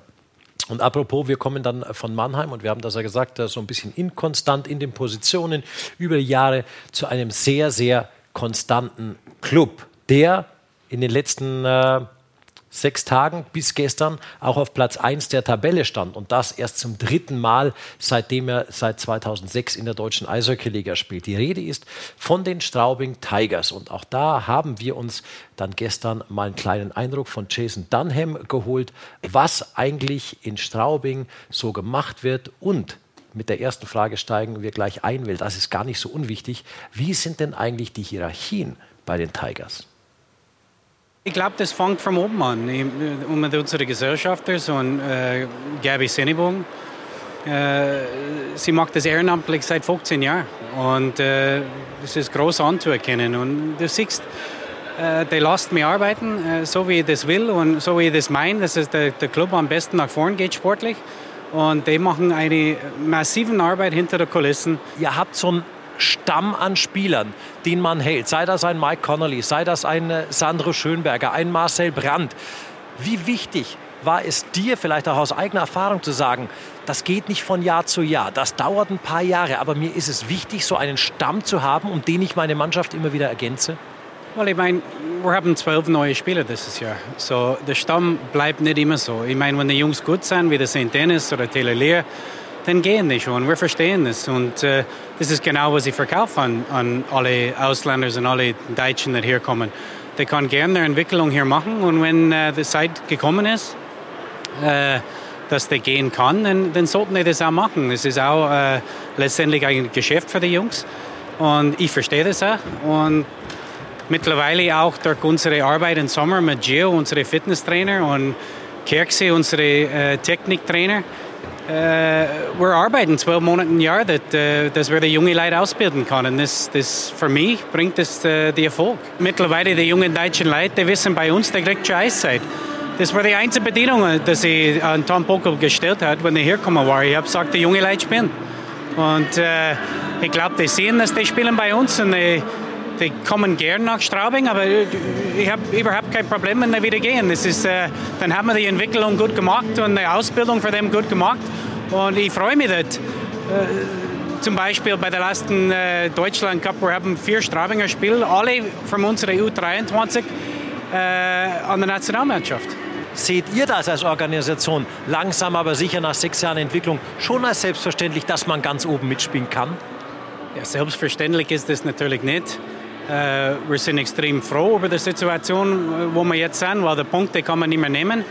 Aber wir sind auch Realisten hier unten in Straubing. Äh, natürlich, die Jungs sehen das anders. Die sind Profis, die wollen jeden, jeden Spiel gewinnen, jeden Mannschaft schlagen. Das ist in jedem Standort so. Aber natürlich, die, die Entwicklung, die äh, dieses Jahr stattgefunden hat, war auch viel von das Arbeit, das gemacht war letztes Jahr, zum Beispiel mit Samansky oder, oder Klein oder Zimmermann oder Brunhuber. Und äh, du siehst, wenn du gute jungen, jungen Deutschen hast und du kannst dein Kader ausfüllen, äh, zum Beispiel auch mit den ausländischen Spielern, das wir holen, äh, dann hast du eine gute Mannschaft aufmeisten. Du, du bist dabei in jedem Spiel. Jason, äh, wie wichtig ist es für Sie als Manager, vielleicht gar nicht unter der Saison, so viel um diese Mannschaft herum zu sein, sondern, wie Sie uns jetzt verraten haben, auch schon wieder ins Ausland zu schauen, weiter zu schauen, auch für die nächste, vielleicht auch schon für die übernächste Saison? Well, das ist genau das. Das ist genau in meinen Augen, warum das so gut funktioniert. Weil Rob, Rob Lees kann man seine Arbeit auch nicht vergessen. Der Rob macht einen hervorragenden Job mit der Vorbereitung für, für jeden Gegner, der nach Straubing kommt. Und Tom Poco will die Mannschaft coachen. Uh, der will nichts zu tun mit der Zusammenstellung von, uh, von einem Club. Der will äh, trainieren, der will die Mannschaft coachen, genauso wie mit Rob. Und die lassen mich freie Hand und, und, und das jedes Jahr das Mannschaft zu bauen. Und äh, wie gesagt, wir reden nach der Saison jedes Jahr und sage dir, Tom, gefällt dir, was jetzt kommt? Und er sagt, ja, dann komme ich gerne nächstes Jahr wieder. Wie weit soll es denn gehen für die Tigers? Irgendwann, vielleicht ja auch schon in dieser Saison? Ja, das, das weiß man noch keine. Äh, ich meine, du siehst mit Wolfsburg unsere Gegner heute die sind jahrelang äh, top in unsere, äh, in unsere Liga. Äh, da fehlt einfach die Meisterschaft bei denen. Ich meine, bei uns, wir versuchen ranzukratzen, wir versuchen irgendwie unsere Arbeit vernünftig zu machen und äh, irgendwann wird man belohnt. Aber inwiefern wird man belohnt? Sind wir, sind wir froh mit einer Playoff-Runde weiter? Sind wir froh mit der Halbfinale? Sind wir froh mit der Finale? Das ist alles Sachen, dass wir, muss selber, wir müssen uns selber orientieren. Ich meine, die Jungs sind jedes Jahr froh in jedem Club in der DEL mit der Meisterschaft. Aber wir sind, wie gesagt, vorher, wir sind realistisch und wir wollen unsere Arbeit nur so gut machen, als wir können im Standort. Und die Arbeit, die Jason Dunham und die Straubing Tigers macht, das ist mittlerweile aller Ehren wert. Jason Dunham im Übrigen, da haben wir so ein bisschen äh, das Kontraprodukt zu den Adler Mannheim. Seit 2011 leitet er sportlich den Club. Tom Pokel hat er 2017 dazugeholt, also auch schon seit sechs Jahren jetzt wirkend. Da hat sich schon einiges getan im nach wie vor kleinsten DEL-Standort der Republik. Ja, also wenn man jetzt nur mal die letzten drei Jahre anschaut, dann ist man dreimal Vierter worden, man ist ins Viertelfinale gekommen, da ist definitiv Konstanz da. Ich glaube, es hat unterschiedliche Gründe, um jetzt ehrlich zu sein, dass es auch dieses Jahr so gut läuft. Hättest du mich vor der Saison gefragt, ob Straubing so gut dasteht, ich hätte, ich hätte es nicht vermutet, muss ich ganz ehrlich sein. Also wäre ich falsch gelegen, weil du hast mit Liasen, Dennis Akeson und auch mit Adam hast du vier äh, Scorer verloren, die bei den Top 7 Scorern dabei waren. Wenn du mal so drauf geschaut hast, ja, die Center-Position war stärker, aber man hat auch die drei Importverteidiger komplett neu besetzt. Und insbesondere Braun und auch Mettinen waren für mich schon ein Fragezeichen. Mettinen ist aus Österreich gekommen, Braun ist 36 Jahre alt in der NHL. Wie wird er hier sein? Dazu Samuelson. Es war aber genau so, dass diese Spieler, die hier, die ich gerade aufgezählt habe, mitverantwortlich sind, dass die Spielweise von Straubing dieses Jahr viel defensiver geprägt ist, dass es viel, defensiv möchte ich gar nicht sagen, viel mehr mit Verantwortung geprägt ist. Bis vor kurzem hat man gesagt gehabt, ja, Straubing steht für wahnsinniges ähm, Tempo-Eishockey, für ein offensives Hurra-Eishockey. Jetzt würde ich sagen, die steht immer noch für Geschwindigkeit und Offensive, aber mit Kopf um die Verantwortung. Und das ist ein großer Unterschied. Spricht natürlich auch dafür, dass sich so ein Tom Pokel als Coach natürlich auch weiterentwickelt. Absolut. Und ich möchte es auch nicht zu klein sprechen, was da gerade äh, geschieht. Man muss nur auch richtig einordnen. Wenn man jetzt diesen großen Unterschied hernimmt, was du gerade gemacht hast, guck mal, in Mannheim ist es nicht so, da redet jemand rein, da darf genau. man alleine arbeiten. Genau. Das sind natürlich, dann, genau. dann muss man auch ganz kurz richtigerweise sagen, da passt aber momentan auch gerade alles. Der Stamm, der seit Jahren da ist, von Schönberger bis über Connolly als Importspieler, neun neun Jahre da ist. Und da gibt es noch viele andere wie Brandt, sechstes Jahr, der, der, der äh, Brunhuber, fünftes Jahr schon, obwohl er noch jung ist. Also gibt es viele. Da hast du noch Daschner hinten dran äh, stehen. Was Kohl, heißt hinten dran stehen? Kohl, Daschner, Kohl, genau. Äh, Tomi, äh, auch Samanski schon im dritten Jahr, obwohl er so jung ist. Also da gibt es einige, wo die, wo die Kombi passt. Da bin ich hundertprozentig dabei. Das, wo gebaut ist, das, wo Sinn macht. Das, wo man sich wirklich nachdacht hat. Man braucht einen guten deutschen Stamm. Man braucht Ausländer, die zum Teil andere Rollen ein bisschen einnehmen. Man muss auf der Center-Position stärker werden. Ja? Aber es haben natürlich diese Leute auch brutal eingeschlagen. Mettinen ist momentan als Verteidiger der drittbeste Scorer der Liga. Ja? Und wenn man da noch ein paar durchgehen würde, ähm, es läuft einfach auch noch zusätzlich im Paket und das ist was, das man bei den Adler Mannheim dieses Jahr insgesamt in der Kombi nicht sieht und das muss man jetzt ja, richtigerweise richtig einordnen. Und das muss man auch noch einordnen, dass du in Mannheim natürlich ganz andere Voraussetzungen hast, insgesamt von der Erwartungshaltung von einem ganz, ganz großen Club zu einem Club in Straubing, in dem du schon, wie es Jason ja auch sagt, komplett in Ruhe arbeiten kannst. Genau. Weil die Erwartungshaltung halt eine ganz andere ist. Du bist schon das kleine gallische Dorf. Und wenn du mal genau. Aussetzer nach oben hast, dann schreit jeder Hurra. Wenn du aber auch mal die Playoffs nicht erreicht, dann ist das kein Beinbruch. Na, ich sage mal ganz leicht. Ich bin Niederbayer und es ist nichts Schöner, als wenn man das Gefühl hat, als Niederbayern, dass man gegen die ganze Welt arbeitet. Und das hat man manchmal so das Gefühl du in ziehst Straubing. das seit Jahren durch übrigens. Ja, es macht jeder Niederbayer Herrschaft dazu. Und es ist natürlich so, dass sich Straubing so ein bisschen auf die Flagge geschrieben hat, dass sie klein sind, dass sie da daherkommen. Gut, macht Iserlohn und vielleicht andere Clubs auch, Bremerhaven. Aber es ist natürlich schon so, dass da eine klare Tendenz zu erkennen ist, dass in der Tendenz Weiterentwicklung zu erkennen ist. Definitiv Hut ab dafür, was der Straubing macht, auch vom Geld. Die können viel mehr zahlen, als das noch vor einigen Jahren der Fall war. Und hinzu kommt, dass dann dieses Jahr auch diese ganzen kleinen Einkäufe bisher momentan perfekt funktionieren. Mettinen war ein Beispiel, ich glaube auch Braun ist ein perfektes Beispiel dafür, dass du quasi so einen internen Leader hast, wo die anderen sagen, ja, Moment mal, der Kollege ist 36 Jahre, hat das 16 Jahre in der NHL gespielt, 1000 Spiele fast gemacht. Äh, wenn der jetzt noch defensiv spielt, dann sollte ich vielleicht das auch ein bisschen ja, besser der, der machen. Der macht ja nicht nur das, der kümmert sich auch sehr um die jungen Spieler. Also ist auch beim Training hört man da in Straubing, das ist schon einer, der nicht nur das Spielpaket ist, sondern so das Gesamtpaket, was halt auch dann zu diesem Club passt. Und haben die nicht auch ein ganz eigenes äh, Eishockey-Motto, ein Club-Motto auch, Rick? Auf deiner Tafel drauf in Straubing? Auf meiner Tafel drauf? Ich weiß nicht, da geht's gerade hinten raus wie nach einem guten Chili con Carne. Da muss irgendwas passieren. Das, das war nicht gemeint. Nein, ich weiß, aber das passt ja auch, weil es wirklich gut abgeht. da also geht's auch gut ab. Weil Eishockey ohne Eishockey ist einfach kein Eishockey. So einfach ist es dann oft beschrieben, auch in Straubing. Nein, das ist, da schon, ist schon. Also die haben gestern zwar die Tabellenführung verloren, aber das ist eine überragende Saison, die die Straubing Tigers bis hierhin spielen.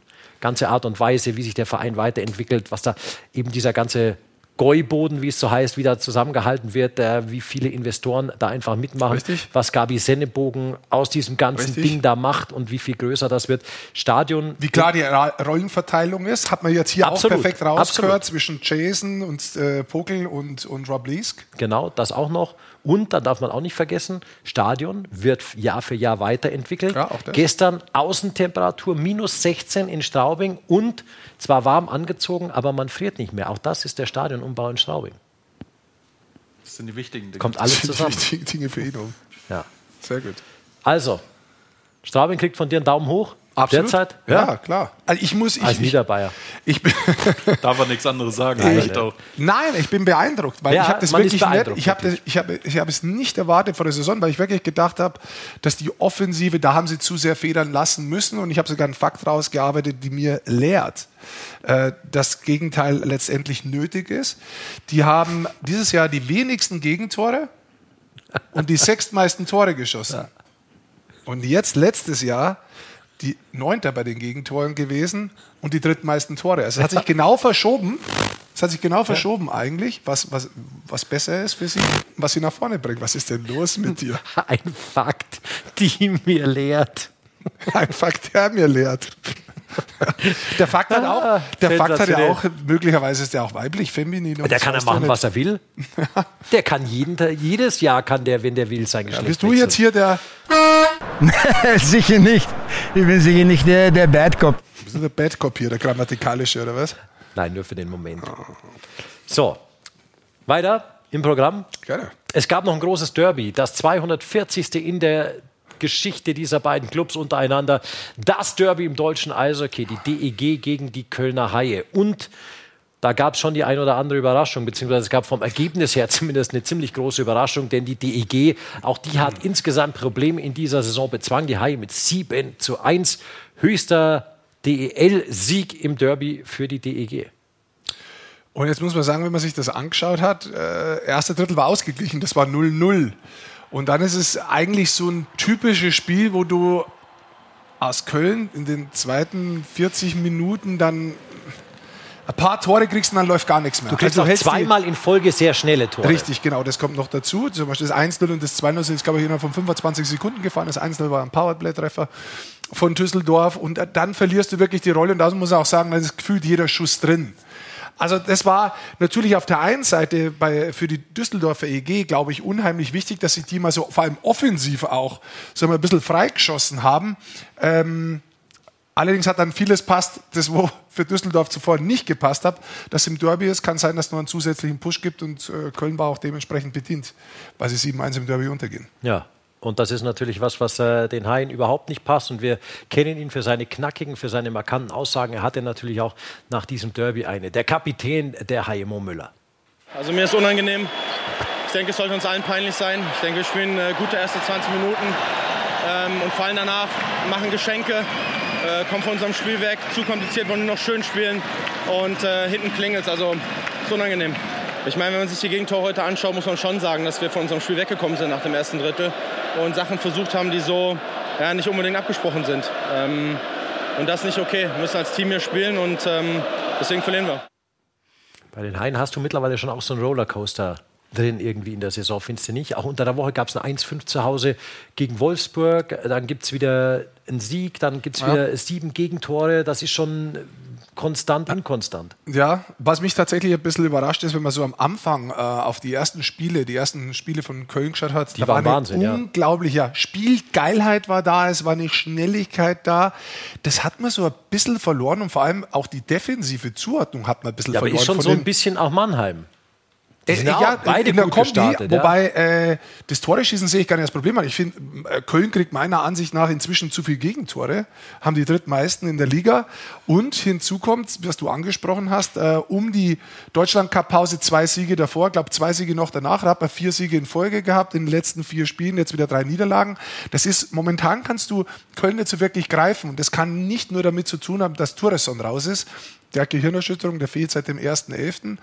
Ähm, natürlich tut der weh. Und die Paradereihe, die eine Paradereihe mit äh, Aubry, mit Kamera und Toureson ist natürlich jetzt über einen Monat gesprengt, keine Frage. Das war eine große offensive Schatztruhe, die immer wieder was Auch die andere Top-Reihe vom Anfang wurde ja dann mal auseinandergerissen. Genau, weil man dann eben versucht hat, das ein bisschen aufzuteilen. Jetzt ist man wieder zurückgegangen zu McLeod, Grenier und Schütz, finde ich auch richtig, weil ich glaube, die haben am Anfang richtig gut abgeliefert. Nichtsdestotrotz, ich, glaub, ich sehe das auch so, überraschenderweise hat Köln ein bisschen an dieser Anfangsgeilheit verloren. Sowohl so ein bisschen Struktur, defensiv, es passieren mehr Fehler, so wie äh, Mo Müller das gerade gesagt hat, und auch von diesem unheimlichen Druck nach vorne, von diesem Hochgeschwindigkeits-Eishockey, haben sie ein bisschen verloren in letzter Zeit. Maike, haben wir irgendwas? Äh, Macht niemand mit heute bei uns. Doch, du machst also auch nicht mit. Du hast relativ wenig Wortmeldungen ja. heute. Es war, es war ein langes Interview. Da war ich, ich, muss, Hast ich du muss hier parallel gemacht nee, oder nee, was? Nee, nee, ich muss hier parallel noch arbeiten. Es, also Habe ich dich aufgeweckt? nee, Entschuldigung. Danke. Nee, nee, so schlimm ist es noch nicht. Aber ähm, es sind allgemein relativ viele Kommentare, jetzt nicht so viele Fragen, primär natürlich zum Thema Mannheim. Ähm, und sagen auch viele, so wie es in Straubing gemacht wird, ist es grundsätzlich ja auch sehr gut, dass man einfach mal arbeiten lässt, ohne eben schnell, sage ich mal, den Panikknopf ähm, zu drücken. Aber ansonsten, ja, es ist viel Kommentare, aber jetzt sage ich mal per se Fragen an euch oder an die Welt. Und uns auf einer E-Mail-Adresse oder auf unserem Handy kommt da nichts rein oder was? Muss ich aktuell, mich selber anrufen aktuell, oder was? Ja, weil du alle Fragen für dich auch selbst beantwortest. Es ist, ich habe für später habe ich noch ein, zwei Sachen auf jeden ah, Fall. Ah, so für später, wenn es dann um 11 Uhr geht oder was? Wir naja. sind schon bei einer Stunde rum jetzt ist doch normal für früher gewesen, oder nicht? Das ist richtig. Was heißt früher? Warum früher? Wir sind immer noch mittendrin, Leute. Wir, wir sind, sind immer noch im hier, sprachlichen Ballett. Absolut. Allerdings holpert es bei uns auch. Aber es ist so schön. Ganz Weihnachtszeit. So, so elegant sind wir nicht unterwegs. Sprachlich? Auch das nicht. Aber auch das ist nichts Neues. Äh, die Kölner Haie haben übrigens äh, nicht so viel Zeit, das Derby zu versauen, denn die spielen schon am Verdauen. so Versaut haben sie es schon. Da war der Freudchen drin. Kuckuck, also, die Haie haben nicht so viel Zeit, das Derby zu verdauen, denn die spielen schon am Donnerstag wieder gegen den ERZ Ingolstadt. Das Ganze live und exklusiv, natürlich nur bei Magenta Sport. So sieht's aus. Teasing abgeschlossen. Das ist ja gut gemacht. Und am Sonntag spielen die in Mannheim. Hm. In Mannheim. Oh. oh. Jetzt ist die Frage, kann man so eine Derby-Niederlage einfacher abhaken als andere Niederlagen? Das Derby wiegt schon schwer in diesen Städten. Also wenn du dich mit einem Köln oder Düsseldorfer Spieler jemals in deinem Leben unterhalten hast, die haben, sagen alles gleich, hast du zwei Wochen vorher verloren, jedes Spiel und warst gar nicht beim Training, aber hast ein Derby gewonnen. Alles ist gut. alles gut. ja. ja. Man, man wird sehen. Jetzt kam eine Frage zu Krupp, äh, habe ich gerade gesehen. Wir müssen weiter nach Nürnberg. Lass mich raten. Ist, ist Uwe Krupp angezählt? Was steht da? Da steht es auch, ja. Ach, war das wirklich die Frage? Du hast doch geschaut. Das, das, das, also, das steht da auch dabei, aber ähm, diese krassen Up- und äh, Up, Da steht doch die Frage, was, was Up and Downs ansteckend, angeht. Ja. Wortwürfler. Macht, äh, Philipp Schragen das ist jetzt der Kommentar, den ich gerade lese, ja. äh, macht ihn manchmal Sprache, äh, sprachlos. Und warum man Krupp erstmal nicht in Frage stellt, da steht jetzt kein Warum drin, das Warum habe ich jetzt eingebaut, das ist äh, drei weiter, drei Zeilen weiter drüben da. Jetzt sind wir wieder beim grundsätzlichen Thema. Ja. Also ich will das nicht zu lange ausholen, aber jetzt sind wir beim Thema, wo wir sagen, in Mannheim, oh, das machen die aber relativ schnell. Kann man da nicht mehr, mehr, ein bisschen mehr warten? Kontenance. So, jetzt ist man in Straubing, die stehen ganz oben, sagt, das machen die aber gut, weil die warten lang. Mit voller Hose ist gut stinken. Ne? Jetzt äh, läuft mal irgendwas nicht, dann sagt man wieder, warum muss man da so lange abwarten? Das ist, das ist genau dieser Mechanismus im Sport, den der Corby vorher versucht hat zu erklären. Ich meine, Köln steht momentan am siebten Tabellenplatz. Korrigiert mich bitte jemand, wenn es falsch ist. Wenn sie drei Punkte mehr hätten, glaube ich, wären sie Fünfter. Kann man mal nachschauen. Das ist richtig. Beides richtig? Ja. Aus dem Kopf? Ja, ja, ja, ja, ja. Okay, gut. Ähm, dann so viel zu meinem Kopf, der funktioniert noch. Ich glaube nicht, dass Köln in so einer Lage ist, dass sie sagen, hör mal zu, ähm, da müssen wir jetzt alles über Bord schmeißen. Also sorry. Also ja, da sind noch ein paar Up and Downs drin. Ja, es fehlt auch ein Tourisson. Ja, man könnte vielleicht ein bisschen mehr noch konstanter spielen, aber dann gleich alles in Frage stellen. Da bin ich ja wieder beim grundsätzlichen Thema. Muss man den andauernd wirklich alles in Frage spielen? Ich meine, das ist jetzt ein Derby gewesen, hat man ordentlich auf den Sack gekriegt, habe ich verstanden. Jetzt geht es weiter nächstes Wochenende, aber ich finde jetzt nicht, dass man alles in Frage stellen muss. Auch nicht wegen der Derby-Niederlage, ja. Absolut Punkt, richtig. Würde ich sagen. Kontinuität und Kontenance. Nehmen wir mal. So, Kontinuität ist auch ein Thema bei unserem nächsten Club, den wir heute mit behandeln wollen.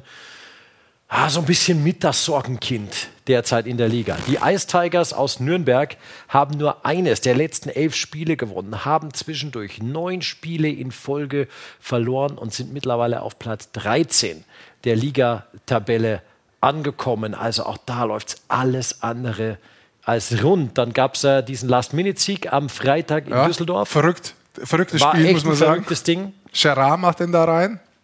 Von hinter der Torlinie. Ja, über die Maske von Haukeland. Ja. Erstmal nicht gegeben, Spiel weitergelaufen, dann per ja. Videobeweis doch noch entschieden. Letztendlich der Siegtreffer und dann hat man mal so ein Spiel noch rumgerissen in den letzten Minuten. Also, was machst du? Was da? insgesamt auffällt, das ist schön, dass es gerade offen äh, ist. Da, da, ah, ist da ist tatsächlich was, was auffällt. Jetzt schauen wir mal drauf ab dem 31.10. nehme ich mal, oder nehmen wir den äh, 27.10., wo die Niederlagenserie losgeht. Da fällt wirklich auf, man kriegt extrem viele Gegentore. 7, 5, 10, 5, 6, 4, 5. Das sind extrem viele. Zu diesem Zeitpunkt schießt man aber auch noch Tore, wo man eigentlich sagen könnte, man kann ein Spiel gewinnen. Bei vier Toren kannst du sagen, du musst eigentlich davon ausgehen, dass du ein Spiel da auch gewinnst. Du mal punkten auf jeden Richtig, Fall. genau. Wenn wir jetzt aber weiter nach vorne gehen, sehen wir, dass dies immer mehr abnimmt dann. Also die Tore, die man selber erzielt, die nehmen ab, aber die Gegentore nehmen auch ab. Trotzdem hat man sich da jetzt in so einen, in so einen Modus reingespielt, wo man wirklich erkennt, dass die Mannschaft jetzt nicht offensiv wirklich das Selbstvertrauen hat, wo man mit der Selbstverständlichkeit meint, man, man, man kriegt einen Treffer. Erinner dich bitte gegen Düsseldorf, als man vier Minuten in Überzahl gespielt haben und dann spielt es sogar mit einer gewissen Selbstverständlichkeit, die Pässe ja. und alles, aber diese Schüsse, dieser Abschluss, du hattest kein Gefühl, oh ja, jetzt machen sie das Ding irgendwie ja. rein. Und, und das ist so ein Unterschied, wo man oft erkennt, wenn Mannschaften unten drin stehen, wo es manchmal auch ein bisschen mit der Qualität in der Offensive zu tun hat, aber manchmal, wo Mannschaften unten drin stehen, das kann man auch bei den anderen erkennen, dass dann so der Ticken in der Offensive einfach fehlt. Sowohl vom, von, von der Qualität her, vielleicht von den einzelnen Spielern, wie auf der anderen Seite auch einfach vom Selbstvertrauen. Weil wenn du so eine Serie hast, dann konzentrierst du dich mehr auf die Defensive, lässt du da schon Kraft, dann vorne funktioniert es nicht mehr so, dann baust du nichts auf, dann schießt keiner ein Tor. Schwierig. Es ist insgesamt schwierig. Ähm, es ist aber natürlich auch eine Situation, wo man schon sagen muss, in Nürnberg, da hat sich ja, und das ist noch gar nicht so lange her, natürlich auch was getan. Durch den Ausstieg damals von Thomas Sabo, da war ja die Nürnberger Eishockey-Zukunft schon mal wieder äh, so ein bisschen vage gestaltet. Mhm. Muss man nicht auch so ein paar Jahre nehmen? Natürlich hast du dieses Thema mit Auf- und Abstieg, beziehungsweise mit dem Abstieg, mit diesem Gespenst. Aber muss man nicht als so ein Club, der sich dann praktisch komplett selber neu aufstellt, auch intern, Musst du da nicht auch mal Geduld haben und nicht sagen, dieses Jahr das Ziel, dieses Jahr das Ziel, sondern musst du da vielleicht auch einen Stufenplan machen, der vielleicht nicht zwei, nicht drei, sondern vielleicht mal fünf, sechs Jahre ist? Ziehen wir wieder bei der Geduld. Ja, spannendes Thema. Das ist heute unser Thema äh, irgendwie. Ja, Geduld ist immer so. Keiner will sie haben, aber grundsätzlich wird sie jeden Tag gefordert. Äh, nicht nur im Leben, sondern äh, nicht nur im Sport, sondern auch im Leben, wollte ich sagen. Da kannst du über 5 Euro einschmeißen in die Kasse. Aber es meine ich ernst. Also tatsächlich ist es so bei Nürnberg, äh, glaube ich, auch von, vom, vom Anspruch her ist es schon ein Anspruch, denken, erstmal hinten ganz wegbleiben, nicht absteigen und wenn es gut geht, dann gehst du in die Playoffs rein. Ja. Ich glaube, das ist realistisch. Das musst du ja haben, weil du willst ja, willst ja einen sportlichen Anspruch haben. Ja, genau. Siehst du dieses Ziel schwer gefährdet derzeit in Nürnberg? Was, dass sie den zehnten Platz erreichen? Ja, dass du eher oder? da nach oben spielst oder dass du schon da unten kämpfst und zwar richtig kämpfen musst bis zum Ende der Saison. Wenn du das jetzt anschaust, du bist auf der einen Seite zwei Punkte von äh, Augsburg weg, du bist aber auch bloß fünf Punkte nach hinten von Iserlohn weg. Also ich glaube, äh, die Wahrheit ist vor allem nach der Niederlagenserie, auch mit neun Niederlagen, dass du nach unten schauen musst. Die Kluft ist trotzdem auch, auch schon hart zwischen Platz 10 und den äh, genau. vier. Deswegen glaube ich, ist es für, für, für alle vier Clubs da unten drin so wichtig wie möglich, ein Polster aufzubauen gegen einen, der unten drin steht. Also äh, da kann ich jetzt nicht sagen, dass für die Clubs jetzt in erster Linie ähm, noch der Platz 10 in Aussicht ist. Ich meine, du kannst davon ausgehen, momentan ist 10. Mannheim, die werden noch Punkte machen, ja. Die werden definitiv auf mehr kommen. Und der Abstand ist jetzt schon relativ groß. Ich glaube, es geht für die da unten relativ drum, irgendjemanden abzuhängen. Und wie du das machst, ist egal, um welche Mannschaft das, das ist, hat jeden gleichen. Auch, ja. Ja. Und ja. ich glaube ja, das habe ich vor der Saison gesagt, ich glaube, dass das hinten ein, ein Kopf an Kopf Rennen bleibt bis zum letzten Spieltag. Da sind wir sehr gespannt. Auf jeden Fall hat Nürnberg dann am Freitag diesen erlösenden Sieg gefeiert nach neun Niederlagen in Folge. Und wir haben mal mit dem Kapitän gesprochen, der uns netterweise eine Sprachnachricht geschickt hat, Markus Weber von den Ice Tigers, was denn nun wichtiger war, die drei Punkte oder ob das einfach nur ein Ding für die Birne auch war.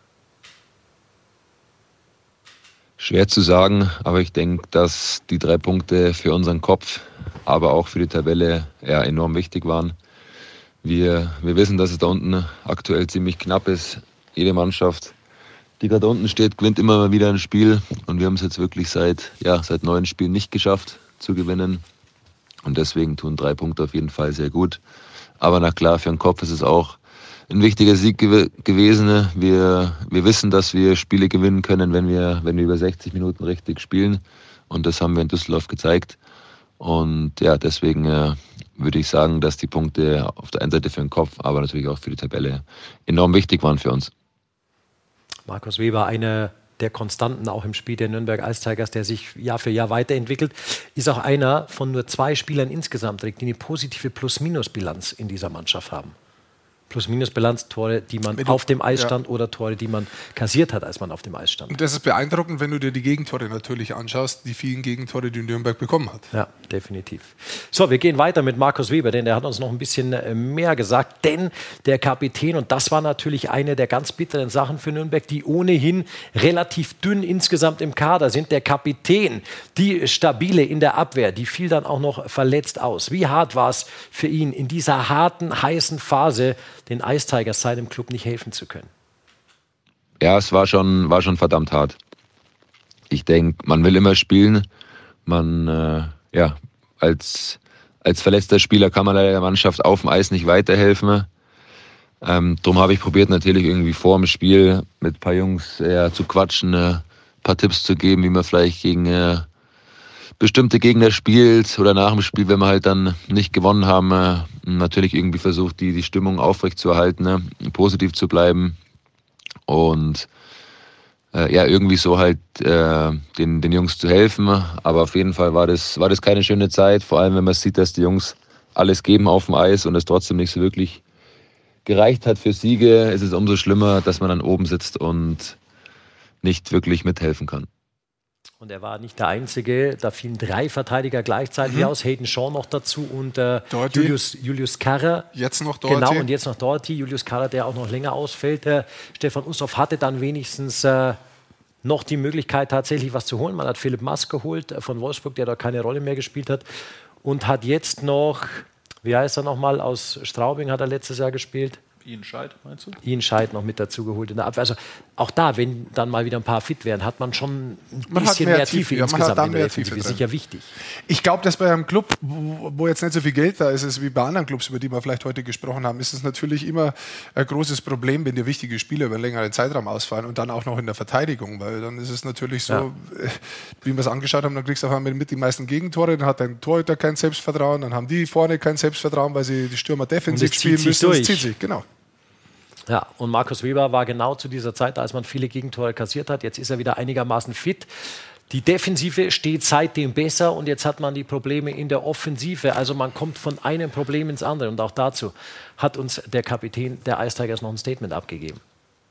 Ja, die, die Anzahl der Gegentore, das liegt ja nicht nur in den Verteidigern. Ich denke, dass wir als, als ganze Mannschaft unseren äh, Fokus die letzten Wochen ein bisschen mehr auf die Defensive gelegt haben, weil wir einfach ja, ähm, gesehen haben, dass wir mit so viel Gegentoren keine Spiele gewinnen können oder uns nicht mal die Chance geben, Spiele zu gewinnen. Und deswegen äh, ähm, ja, arbeiten wir sehr akribisch an, an der Defensive die letzten Wochen, was bis jetzt auch meiner Meinung nach ganz gut funktioniert. Ähm, aber klar, es gibt natürlich noch den, den anderen Part, die Offensive, die jetzt aktuell leider nicht ganz so funktioniert. Ich denke, wir hatten jetzt ein paar Spiele dabei, wo wir wirklich auch viele Chancen kreiert haben. Oder viele Schüsse aufs Tor gebracht haben. Ähm, klar, es fehlt vielleicht ein bisschen das Glück oder das, das Selbstbewusstsein vorm Tor. Ähm, aber das bekommen wir auf jeden Fall hin. Ein, äh, ein anderer großer Faktor ist aktuell das Überzahl. Das in der Anfang von der Saison hat das echt äh, ziemlich gut funktioniert. Und jetzt die letzten vier, fünf Spiele klappt es leider nicht ganz so gut, aber ich denke, das ist ähm, ja, das sind alles kleine Stellschrauben, die man wo man noch was verändern kann, ähm, dass die Tore wieder, wieder kommen. Und ich hoffe, dass wir das die nächsten Wochen auf jeden Fall hinbekommen. Also der Kapitän zuversichtlich. Ja, und das ist auch ein Punkt, ich habe ihn hier gehabt. Also die Gegentore sind weniger geworden. Er hat genau das angesprochen, was wir vor uns auch angeschaut haben. Natürlich sind die Treffer noch nicht so da, hat auch damit zu tun, dass das, die Special Teams ein Ticken schlechter geworden sind im Laufe dieser Zeit, wo man am Anfang eigentlich ganz gut davon gelebt hat. Da waren wir im oberen Drittel mit dabei, vor allem ja. im Powerplay. Aber du hast halt immer jetzt auch äh, dieses Abstiegsgespenst einfach mit dabei. Und ja. äh, das ist schon, ist schon für alle Clubs nicht so einfach, gerade auch für die Clubs, die sich halt 30 Jahre einfach in der Liga etabliert haben, Absolut. die da äh, Strukturen auch geschaffen haben. Es ist weiterhin ein hartes, hartes Ding. Da gibt es die Frage von Leo, der, der da am Computer sitzt. Das bist du, Maiki. Bist du eigentlich der Herr Magenta Sport? Nein, das kann ich niemals. Den kennst nur du, glaube ich, oder? Ja, den kenne ich, ja. Es ist netter, aber glaube ich, oder? Das ist Magic Mike. ja, den kenne ich ja auch. Das ist Magic ja. Mike. Also ja, nee, Magenta Sport bin ich äh, wirklich nicht. Das ist definitiv nee. zu groß für mich noch. Ja. Haben wir noch was, Leute? Wollte ich mal kurz aufwecken. Ja. Einen Club haben wir noch, den ja, komm, äh, noch ganz kurz. Einen nehmen wir noch einen mit dazu. Noch. Haben wir noch, haben wir, wir haben natürlich Zeit. keinen Anspruch auf Vollständigkeit und wollen auch nicht jede zwei Wochen jeden Club durchmachen, sondern picken uns da immer ein paar Sachen raus. Wir picken Wollen uns wir schon, aber sie lassen uns. Ja, die lassen uns ja auch nicht. Wir würden ja die Show noch viel weiter und länger ziehen. Wir picken uns das beste Team im November raus, den ERC Ingolstadt. Und das hat unter anderem auch damit zu tun, dass die einen Nationalspieler haben, der zu den Silberhelden der letzten Weltmeisterschaft gehört, der auch noch bis 2027 jüngst seinen Vertrag verlängert hat. Die Rede ist von Wojtek Stachowiak. Da haben wir auch eine Sprachnachricht von bekommen. Haben wir auch noch? Was wir alles gesagt, bekommen. Ach, ich ich und es ist erst der erste Advent. Advent. Ist ja fast schon Weihnachten. Hören, was er, was fast schon Weihnachten. Gesagt hat, oder? Ja klar, ja, bitte. Aber sehr gerne. Servus in die Eishockey-Show. Ja, bei uns läuft letztens äh, ziemlich gut in den letzten paar Wochen. Äh, wir haben letztens äh, sechs Spielen gepunktet, äh, was sehr wichtig ist äh, für uns dieses Jahr in der Tabelle. Ähm, wir wussten auf jeden Fall, dass äh, von Anfang an, dass wir ein sehr gutes Team haben äh, manchmal braucht man halt ein bisschen Zeit, um in, in, in die Fahrt, ins Fahrt zu kommen. Äh, aber am Ende schaut auch keiner, äh, wo, man, äh, wo man mitten in der Saison ist, äh, sondern wie man die Saison beendet. Und äh, wir haben auf jeden Fall ein großes Ziel dieses Jahr und glauben daran, dass wir weit schaffen können.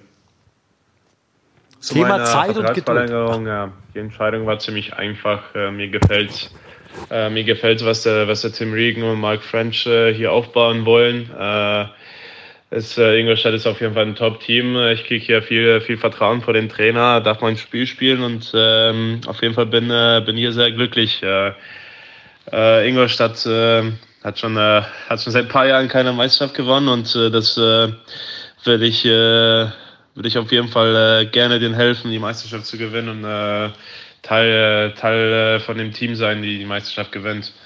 Und äh, deswegen freut mich äh, auf jeden Fall, dass ich äh, langfristig hier auch bleiben kann, weil es gibt mir, mir eine gewisse Sicherheit, äh, aber dem Team auch. Ja, vielen Dank an Wojtek Stachowiak. Und wir nehmen heute so ein paar Worte einfach mit durch die Sendung. Zeit, Geduld, Vertrauen. Ja, ich glaube, beim Spieler, ich meine, man darf nicht vergessen, er ist erst 24 Jahre alt, ist das immer noch sehr wichtig. Der Durchbruch war definitiv letztes Jahr. Ähm, er hat die äh, Breakout-Season gespielt, dann mit dieser Weltmeisterschaft, mit dieser überragenden Weltmeisterschaft. Wo auch noch alle überrascht hat. Ja, ähm, wirklich äh, auf sich aufmerksam gemacht. Was mich aber wirklich gefällt bei ihm, ist, dass er wahnsinnig konstant dieses Jahr spielt. Er hat diese antreibende Kraft, die er von vorne weg, was lachst du? Da war gerade eine Bauchbinde bei Maike drin. Mike Meyer ist nicht Herr Magenta-Sport. So, habe ich nicht gesehen. ähm, ich glaube, die Art und Weise, wie er spielt, ist halt schön. Das ist ein Antreiber, der trotzdem punktet. Aber die Art und Weise, wie viel Energie der aufs Eis bringt, ist fantastisch und das bringt er eigentlich die ganze Saison über konstant. Und das bei den, hat er angesprochen, bei, bei Ingolstadt die letzten neun Spiele gut funktioniert. Die haben achtmal gepunktet, sechsmal einen Dreier geholt. Hat auch damit zu tun, dass Verteidigung gut läuft. Hüttel punktet wieder richtig stark. Edwards liefert ab, Kraus in diesen neun Spielen sechs Tore. Also es sind auch schon viele deutsche Spieler, Stachowiak und Pieter mit acht Punkten, die da in Ingolstadt wirklich vorangehen, muss man wirklich sagen. Was ich bei denen immer noch wahnsinnig finde, dass die Garteig halt einfach durchrocken die ganze Saison. Das ist tatsächlich spannend. Der hat alle neun Spiele auch von diesen Kalten, aber von 24, 23. Das ist tatsächlich so ein kleines Fragezeichen, was ich habe on the long run. Aber jetzt in diesen neun Spielen äh, ein Gegentorschnitt von 1,76. Das ist aber alles ganz genau ausgerechnet. Und 93 habe ich mit der Hand, mit Taschenrechner gerechnet. Und 93 Prozent Fangquote, da gehört er mit zu den Besten der Liga und das hat natürlich auch ein bisschen was mit ihm zu tun. Ist für dich Ingolstadt dann ähm, so, ein, so ein geduldiger Spätzünder auch im Hinblick auf ähm, dann die zweite Saisonhälfte? Hm, erinnere dich letztes Jahr, was sie gemacht haben. Sie haben noch ein paar Spieler dazu, die wahnsinnige Qualität reingebracht hm. haben. Und äh, da bin ich dieses Jahr durchaus mal gespannt, ob sich da noch vielleicht im Laufe der Saison, im Januar oder vielleicht sogar Ende Januar noch einiges tut. Einiges muss sie nicht tun, aber äh, auf der einen oder anderen Position. Ja, kann, kann, natürlich der eine oder andere Mannschaft dann zum Ende der Transferperiode nochmal einen ganz anderen Schub geben, Absolut. natürlich. Und richtig ist es ja auch, was wir gehört haben, du musst am Schluss den besten Kader haben. Also macht vielleicht gar Oder vielleicht Sinn. auch das beste Eishockey spielen. Das wäre noch wichtiger, als den besten Kom Kader zu haben. Die Kombi wäre gut, ne? Die Kombi ist Wenn natürlich die beste. Richtig, dann einigen wir uns auf die. Einigen wir uns auf die. Geduld, haben wir gelernt. So, haben wir, haben wir jetzt mailmäßig irgendwas Wir haben jetzt mailmäßig, wir haben so stark aufgerufen. Wie, wie ja, haben wir denn aber, noch Zeit? Aber ich, also können Zeit die, nehmen, Teams, die Teams haben wir, glaube ich, jetzt durch, weil jetzt äh, müsst ich will es jetzt nicht überspitzt sagen, aber jetzt müsst ihr eure Hosen runterlassen. Und zwar haben wir eine Mail bekommen, die definitiv an euch äh, adressiert ist. Und zwar geht es darum von der Susanne aus Frankfurt, ähm, ob die Kommentatoren die gleiche Kameraführung wie die Fernsehzuschauer sehen oder habt ihr noch deutlich mehr Monitore oder ähnliches? Und als zweite Frage direkt da hinten dran, ob ihr eventuell einen Monitor habt, wo über den Spielern die Namen angezeigt sind oder erkennt ihr die einfach so anhand, weiß ich nicht, der Schlägerhaltung, der Laufbewegung. Und jetzt äh, müsst ihr euch erklären. Also das mit den Namen, das wäre jetzt It's in the game.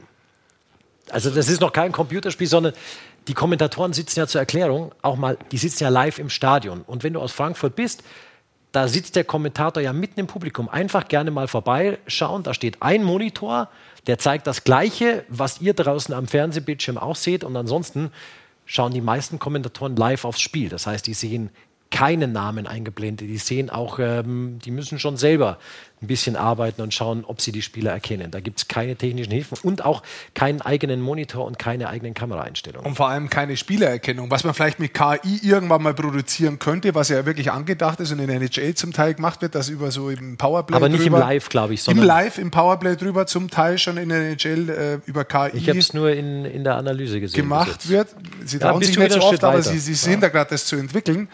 Ähm, Gibt es nicht, nee. Das ist genau die Aufgabe für, für die Leute hier neben mir zahlt werden, dass sie die erkennen. Und tatsächlich ist es so, wie der Maike gesagt hat, also wenn du äh, Spieler gesehen hast, du erkennst sie tatsächlich an der Schlägerhaltung, am Laufstil, an der Art und Weise, wie sich der Spieler bewegt. Ja. Du brauchst die Nummer eigentlich nicht dazu.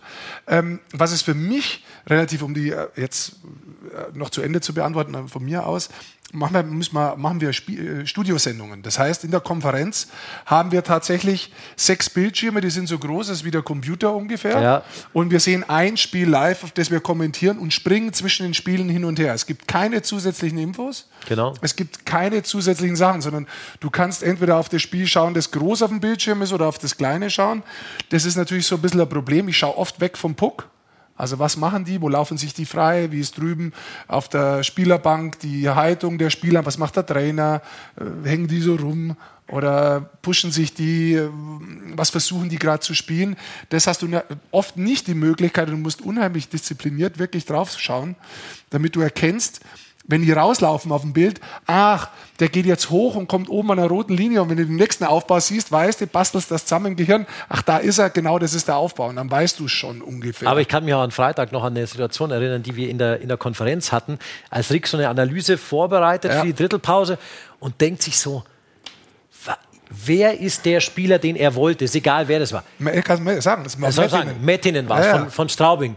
Und denkst du, ist das da links oben der Mettinen? Der, ist der Verteidiger, ist Verteidiger. Was macht der, wenn der Puck da unten ist an der gegnerischen blauen Linie? War, Also das kann nicht. Und so, wir haben dann drei, vier Mal geschaut und gesagt, doch, doch, das ist er. Schau, äh, ist ein Linker, ist ein großer, man sieht schon, dass es der ist. Und die Kamera schaltet um. Ansonsten wirst du den Genau. Laufweg erkennen, weil du siehst ihn ja, aber der ist raus und auf einmal ist er dann durch das, dass sie wieder umschaltet, die Kamera steht er da und du denkst dir so, was hat der für einen Laufweg weggemacht? Warum macht er das? Ach, der macht rechts zu, der links außen ist drüben. Das heißt, der Verteidiger, der andere rutscht zur Mitte, trotzdem sind zwei hinten und dann kommt er als Dritter zurück. er pinscht, das ist gar Verteidiger, keiner. Stürmer genau. geht als Verteidiger mit zurück. Sehr kompliziert. Und das ist dann teilweise. tatsächlich so, wo du auch in der Analyse zwei, dreimal schaffelst und sagst, ja, wo kommt der her? Ey? Ja, Wer was hat den da macht der da? reingestellt? Ja. Ja, aber ich glaube, dann war die Frage definitiv ist damit beantwortet. Und weil wir in der Analyse gerade waren, hätte ich jetzt noch ein Tor Ja. äh, von Übersee, was Übersee. du natürlich gerne analysieren kannst, Rick, wenn du willst. Der Tristan. Äh, ich würde das hier einfach mal so abspielen. Tristan. Chari, Goalie-Tor. 14. Torhüter erst übrigens, der in der NHL einen Treffer erzielt hatte. Ja, ist nicht schlecht. Ich hätte das gern, gern auch mal wieder in der DEL. Also, Wie viel hat es da Ich war gegeben? da Weißt schon so lange drauf. Wie viel hat es da gegeben? ja, das weiß ich. Warte, ich weiß es sofort. Ich weiß, wo es steht. Ja, brauchst du ja nicht. Ich weiß wirklich, wo es steht. Ja, eben. Natürlich. Ist, pass auf, Torhüter-Tore habe ich alles da. Hm. Ganz kurz, da sind sie, schau. Die Sache ist, dass man ja nicht so oft dieses Torhüter-Tor hat, sondern oft hast du das Tor als letzter, dass der Torhüter den Puck berührt hatte. Äh, der letzte war. Das muss man vielleicht kurz erklären, was du da sagst. Ja. Also das heißt, das ist eigentlich ein Eigentor, weil sich die die Scheibe zuspielen, aber als letzter hat der Torhüter Wir sagen mal, der Torwart wird angeschossen. Richtig, dann geht die Scheibe raus, dann versucht man sich zuzuspielen, einen geht wechseln und die Mannschaft schießt sich ins eigene Tor rein, dann ist trotzdem der Torhüter offiziell, versteht kein Mensch mehr, vergiss es, ist, ist Torschütze. Also, das letzte in der DL hat Gustav Wesslau erzielen lassen. Also auch das war so ein Passivtor, wo er als letzter Mann am Puck war. Ebenso Jean-Marc Pelletier 2007 damals für die Hamburg Freezers war auch ein Eigentor damals von Darren Quint. Ähm, Mike Bales hat damals in der zweiten Liga mal für Straubing eins, glaube ich, wirklich erzielt. Und das Einzige, das echt vom Torhüter erzielt ist, kann ich mich erinnern, war von Klaus Merck. Aber das war noch Bundesliga-Zeiten außerhalb der DEL. Also in der DEL hat noch nie ein Torhüter selber den hier gemacht. Was mich da wundert, dass der Pille das nie geschafft hat. Echt? Hat Der Pille, hatte, der Pille hat in Nordamerika, glaube ich, sogar mal zwei Tore richtig geschossen. Also der klare Aufruf an alle Timo Pielmeier. DL-Torhüter. Bitte, wir Bitte brauchen ein. Torwarttor. so ungefähr. Der Torwarttor ist schon, ist schon was Cooles im Eishockey. Ja. Und wir haben, weil, nehmen. Rick, Ja. du hast vorhin von der KI Ist aber nicht ihr gesprochen. Job. Aber ja, von es der ist KI geil, gesprochen Ja. und äh, dass das ja, dass die Leute um dich rum, die dir zuarbeiten oder für dich arbeiten, wie auch immer, das ja schon äh, einigermaßen entwickeln. Und wir haben ein exklusives Bild bekommen, wie das aktuell aussieht. Wenn man jetzt den PC einmal herzeigt, könnte das, glaube ich, die Zukunft sein. Ah, drunter steht, Magenta Sportmoderatoren und Experten brauchen keine KI. Sie haben von Haus aus den Durchblick. Ich glaube, der geübte Zuschauer erkennt, welcher liebe Herr das ist. Also Wolfgang hat uns das Bild geschickt. Der Herr, der zu sehen ist, heißt jetzt, glaube ich, nicht Wolfgang.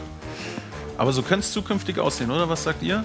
Mit so einer Brille kommentieren und irgendwie, ihr seht alles mit Namen ich, und ich, ich finde es eigentlich Schussgeschwindigkeit. Ich finde es, ich glaube, ich glaube, dass das tatsächlich für den Zuschauer schön ist. Ich finde es ein schönes Handwerk, dass es momentan nicht so ist.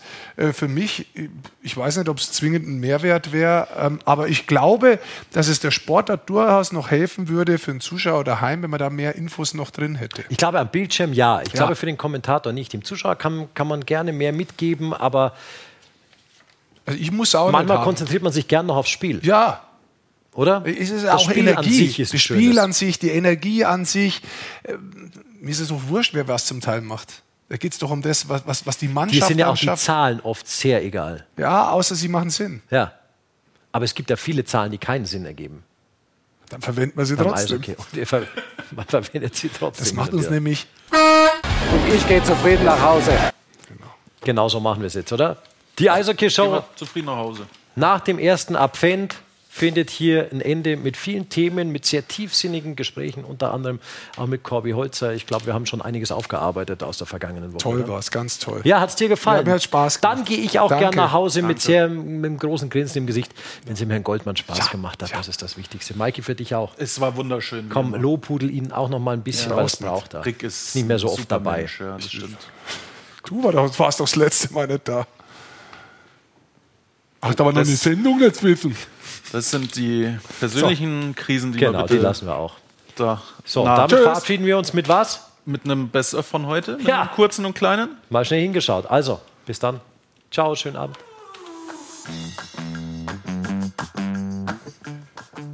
Abfend. Beben in Mannheim mit Trainerentlassung, mit Sportdirektorentlassung. Eigentlich richtet man sich unter der Saison wieder komplett neu aus. Das ist, glaube ich, auf den Punkt gebracht. Ja. Wenn man das Gefühl hat, einen kompletten Kahlschnitt zu machen, dann ist es so. Aber ich wäre auch eher jemand, der sagt, komm, das probieren wir doch aus. Ich, ein bisschen Vertrauen brauchen die Leute. Du musst die auch machen lassen. Du musst die in die Position bringen und da mal machen lassen. Für uns ist es natürlich auch frustrierend als Mannschaft, als Spieler, ähm, dass wir jetzt da abgerutscht sind in der Tabelle. Auf der anderen Seite ähm, ist die Tabelle dieses Jahr sehr, sehr eng. Die Liga ist sehr, sehr eng, sehr ausgeglichen. Dann ist das leider einfach äh, Teil des Geschäfts und äh, dann ist es natürlich immer für alle Beteiligten dann äh, ja, im wahrsten Sinne des Wortes einfach scheiße. Ich bin Niederbayer und es ist nichts Schöner, als wenn man das Gefühl hat, als Niederbayern, dass man gegen die ganze Welt arbeitet. Und das hat man manchmal so das Gefühl du in ziehst das seit Jahren durch übrigens. ah, es macht jeder Niederbayer, Herrschaft, zu.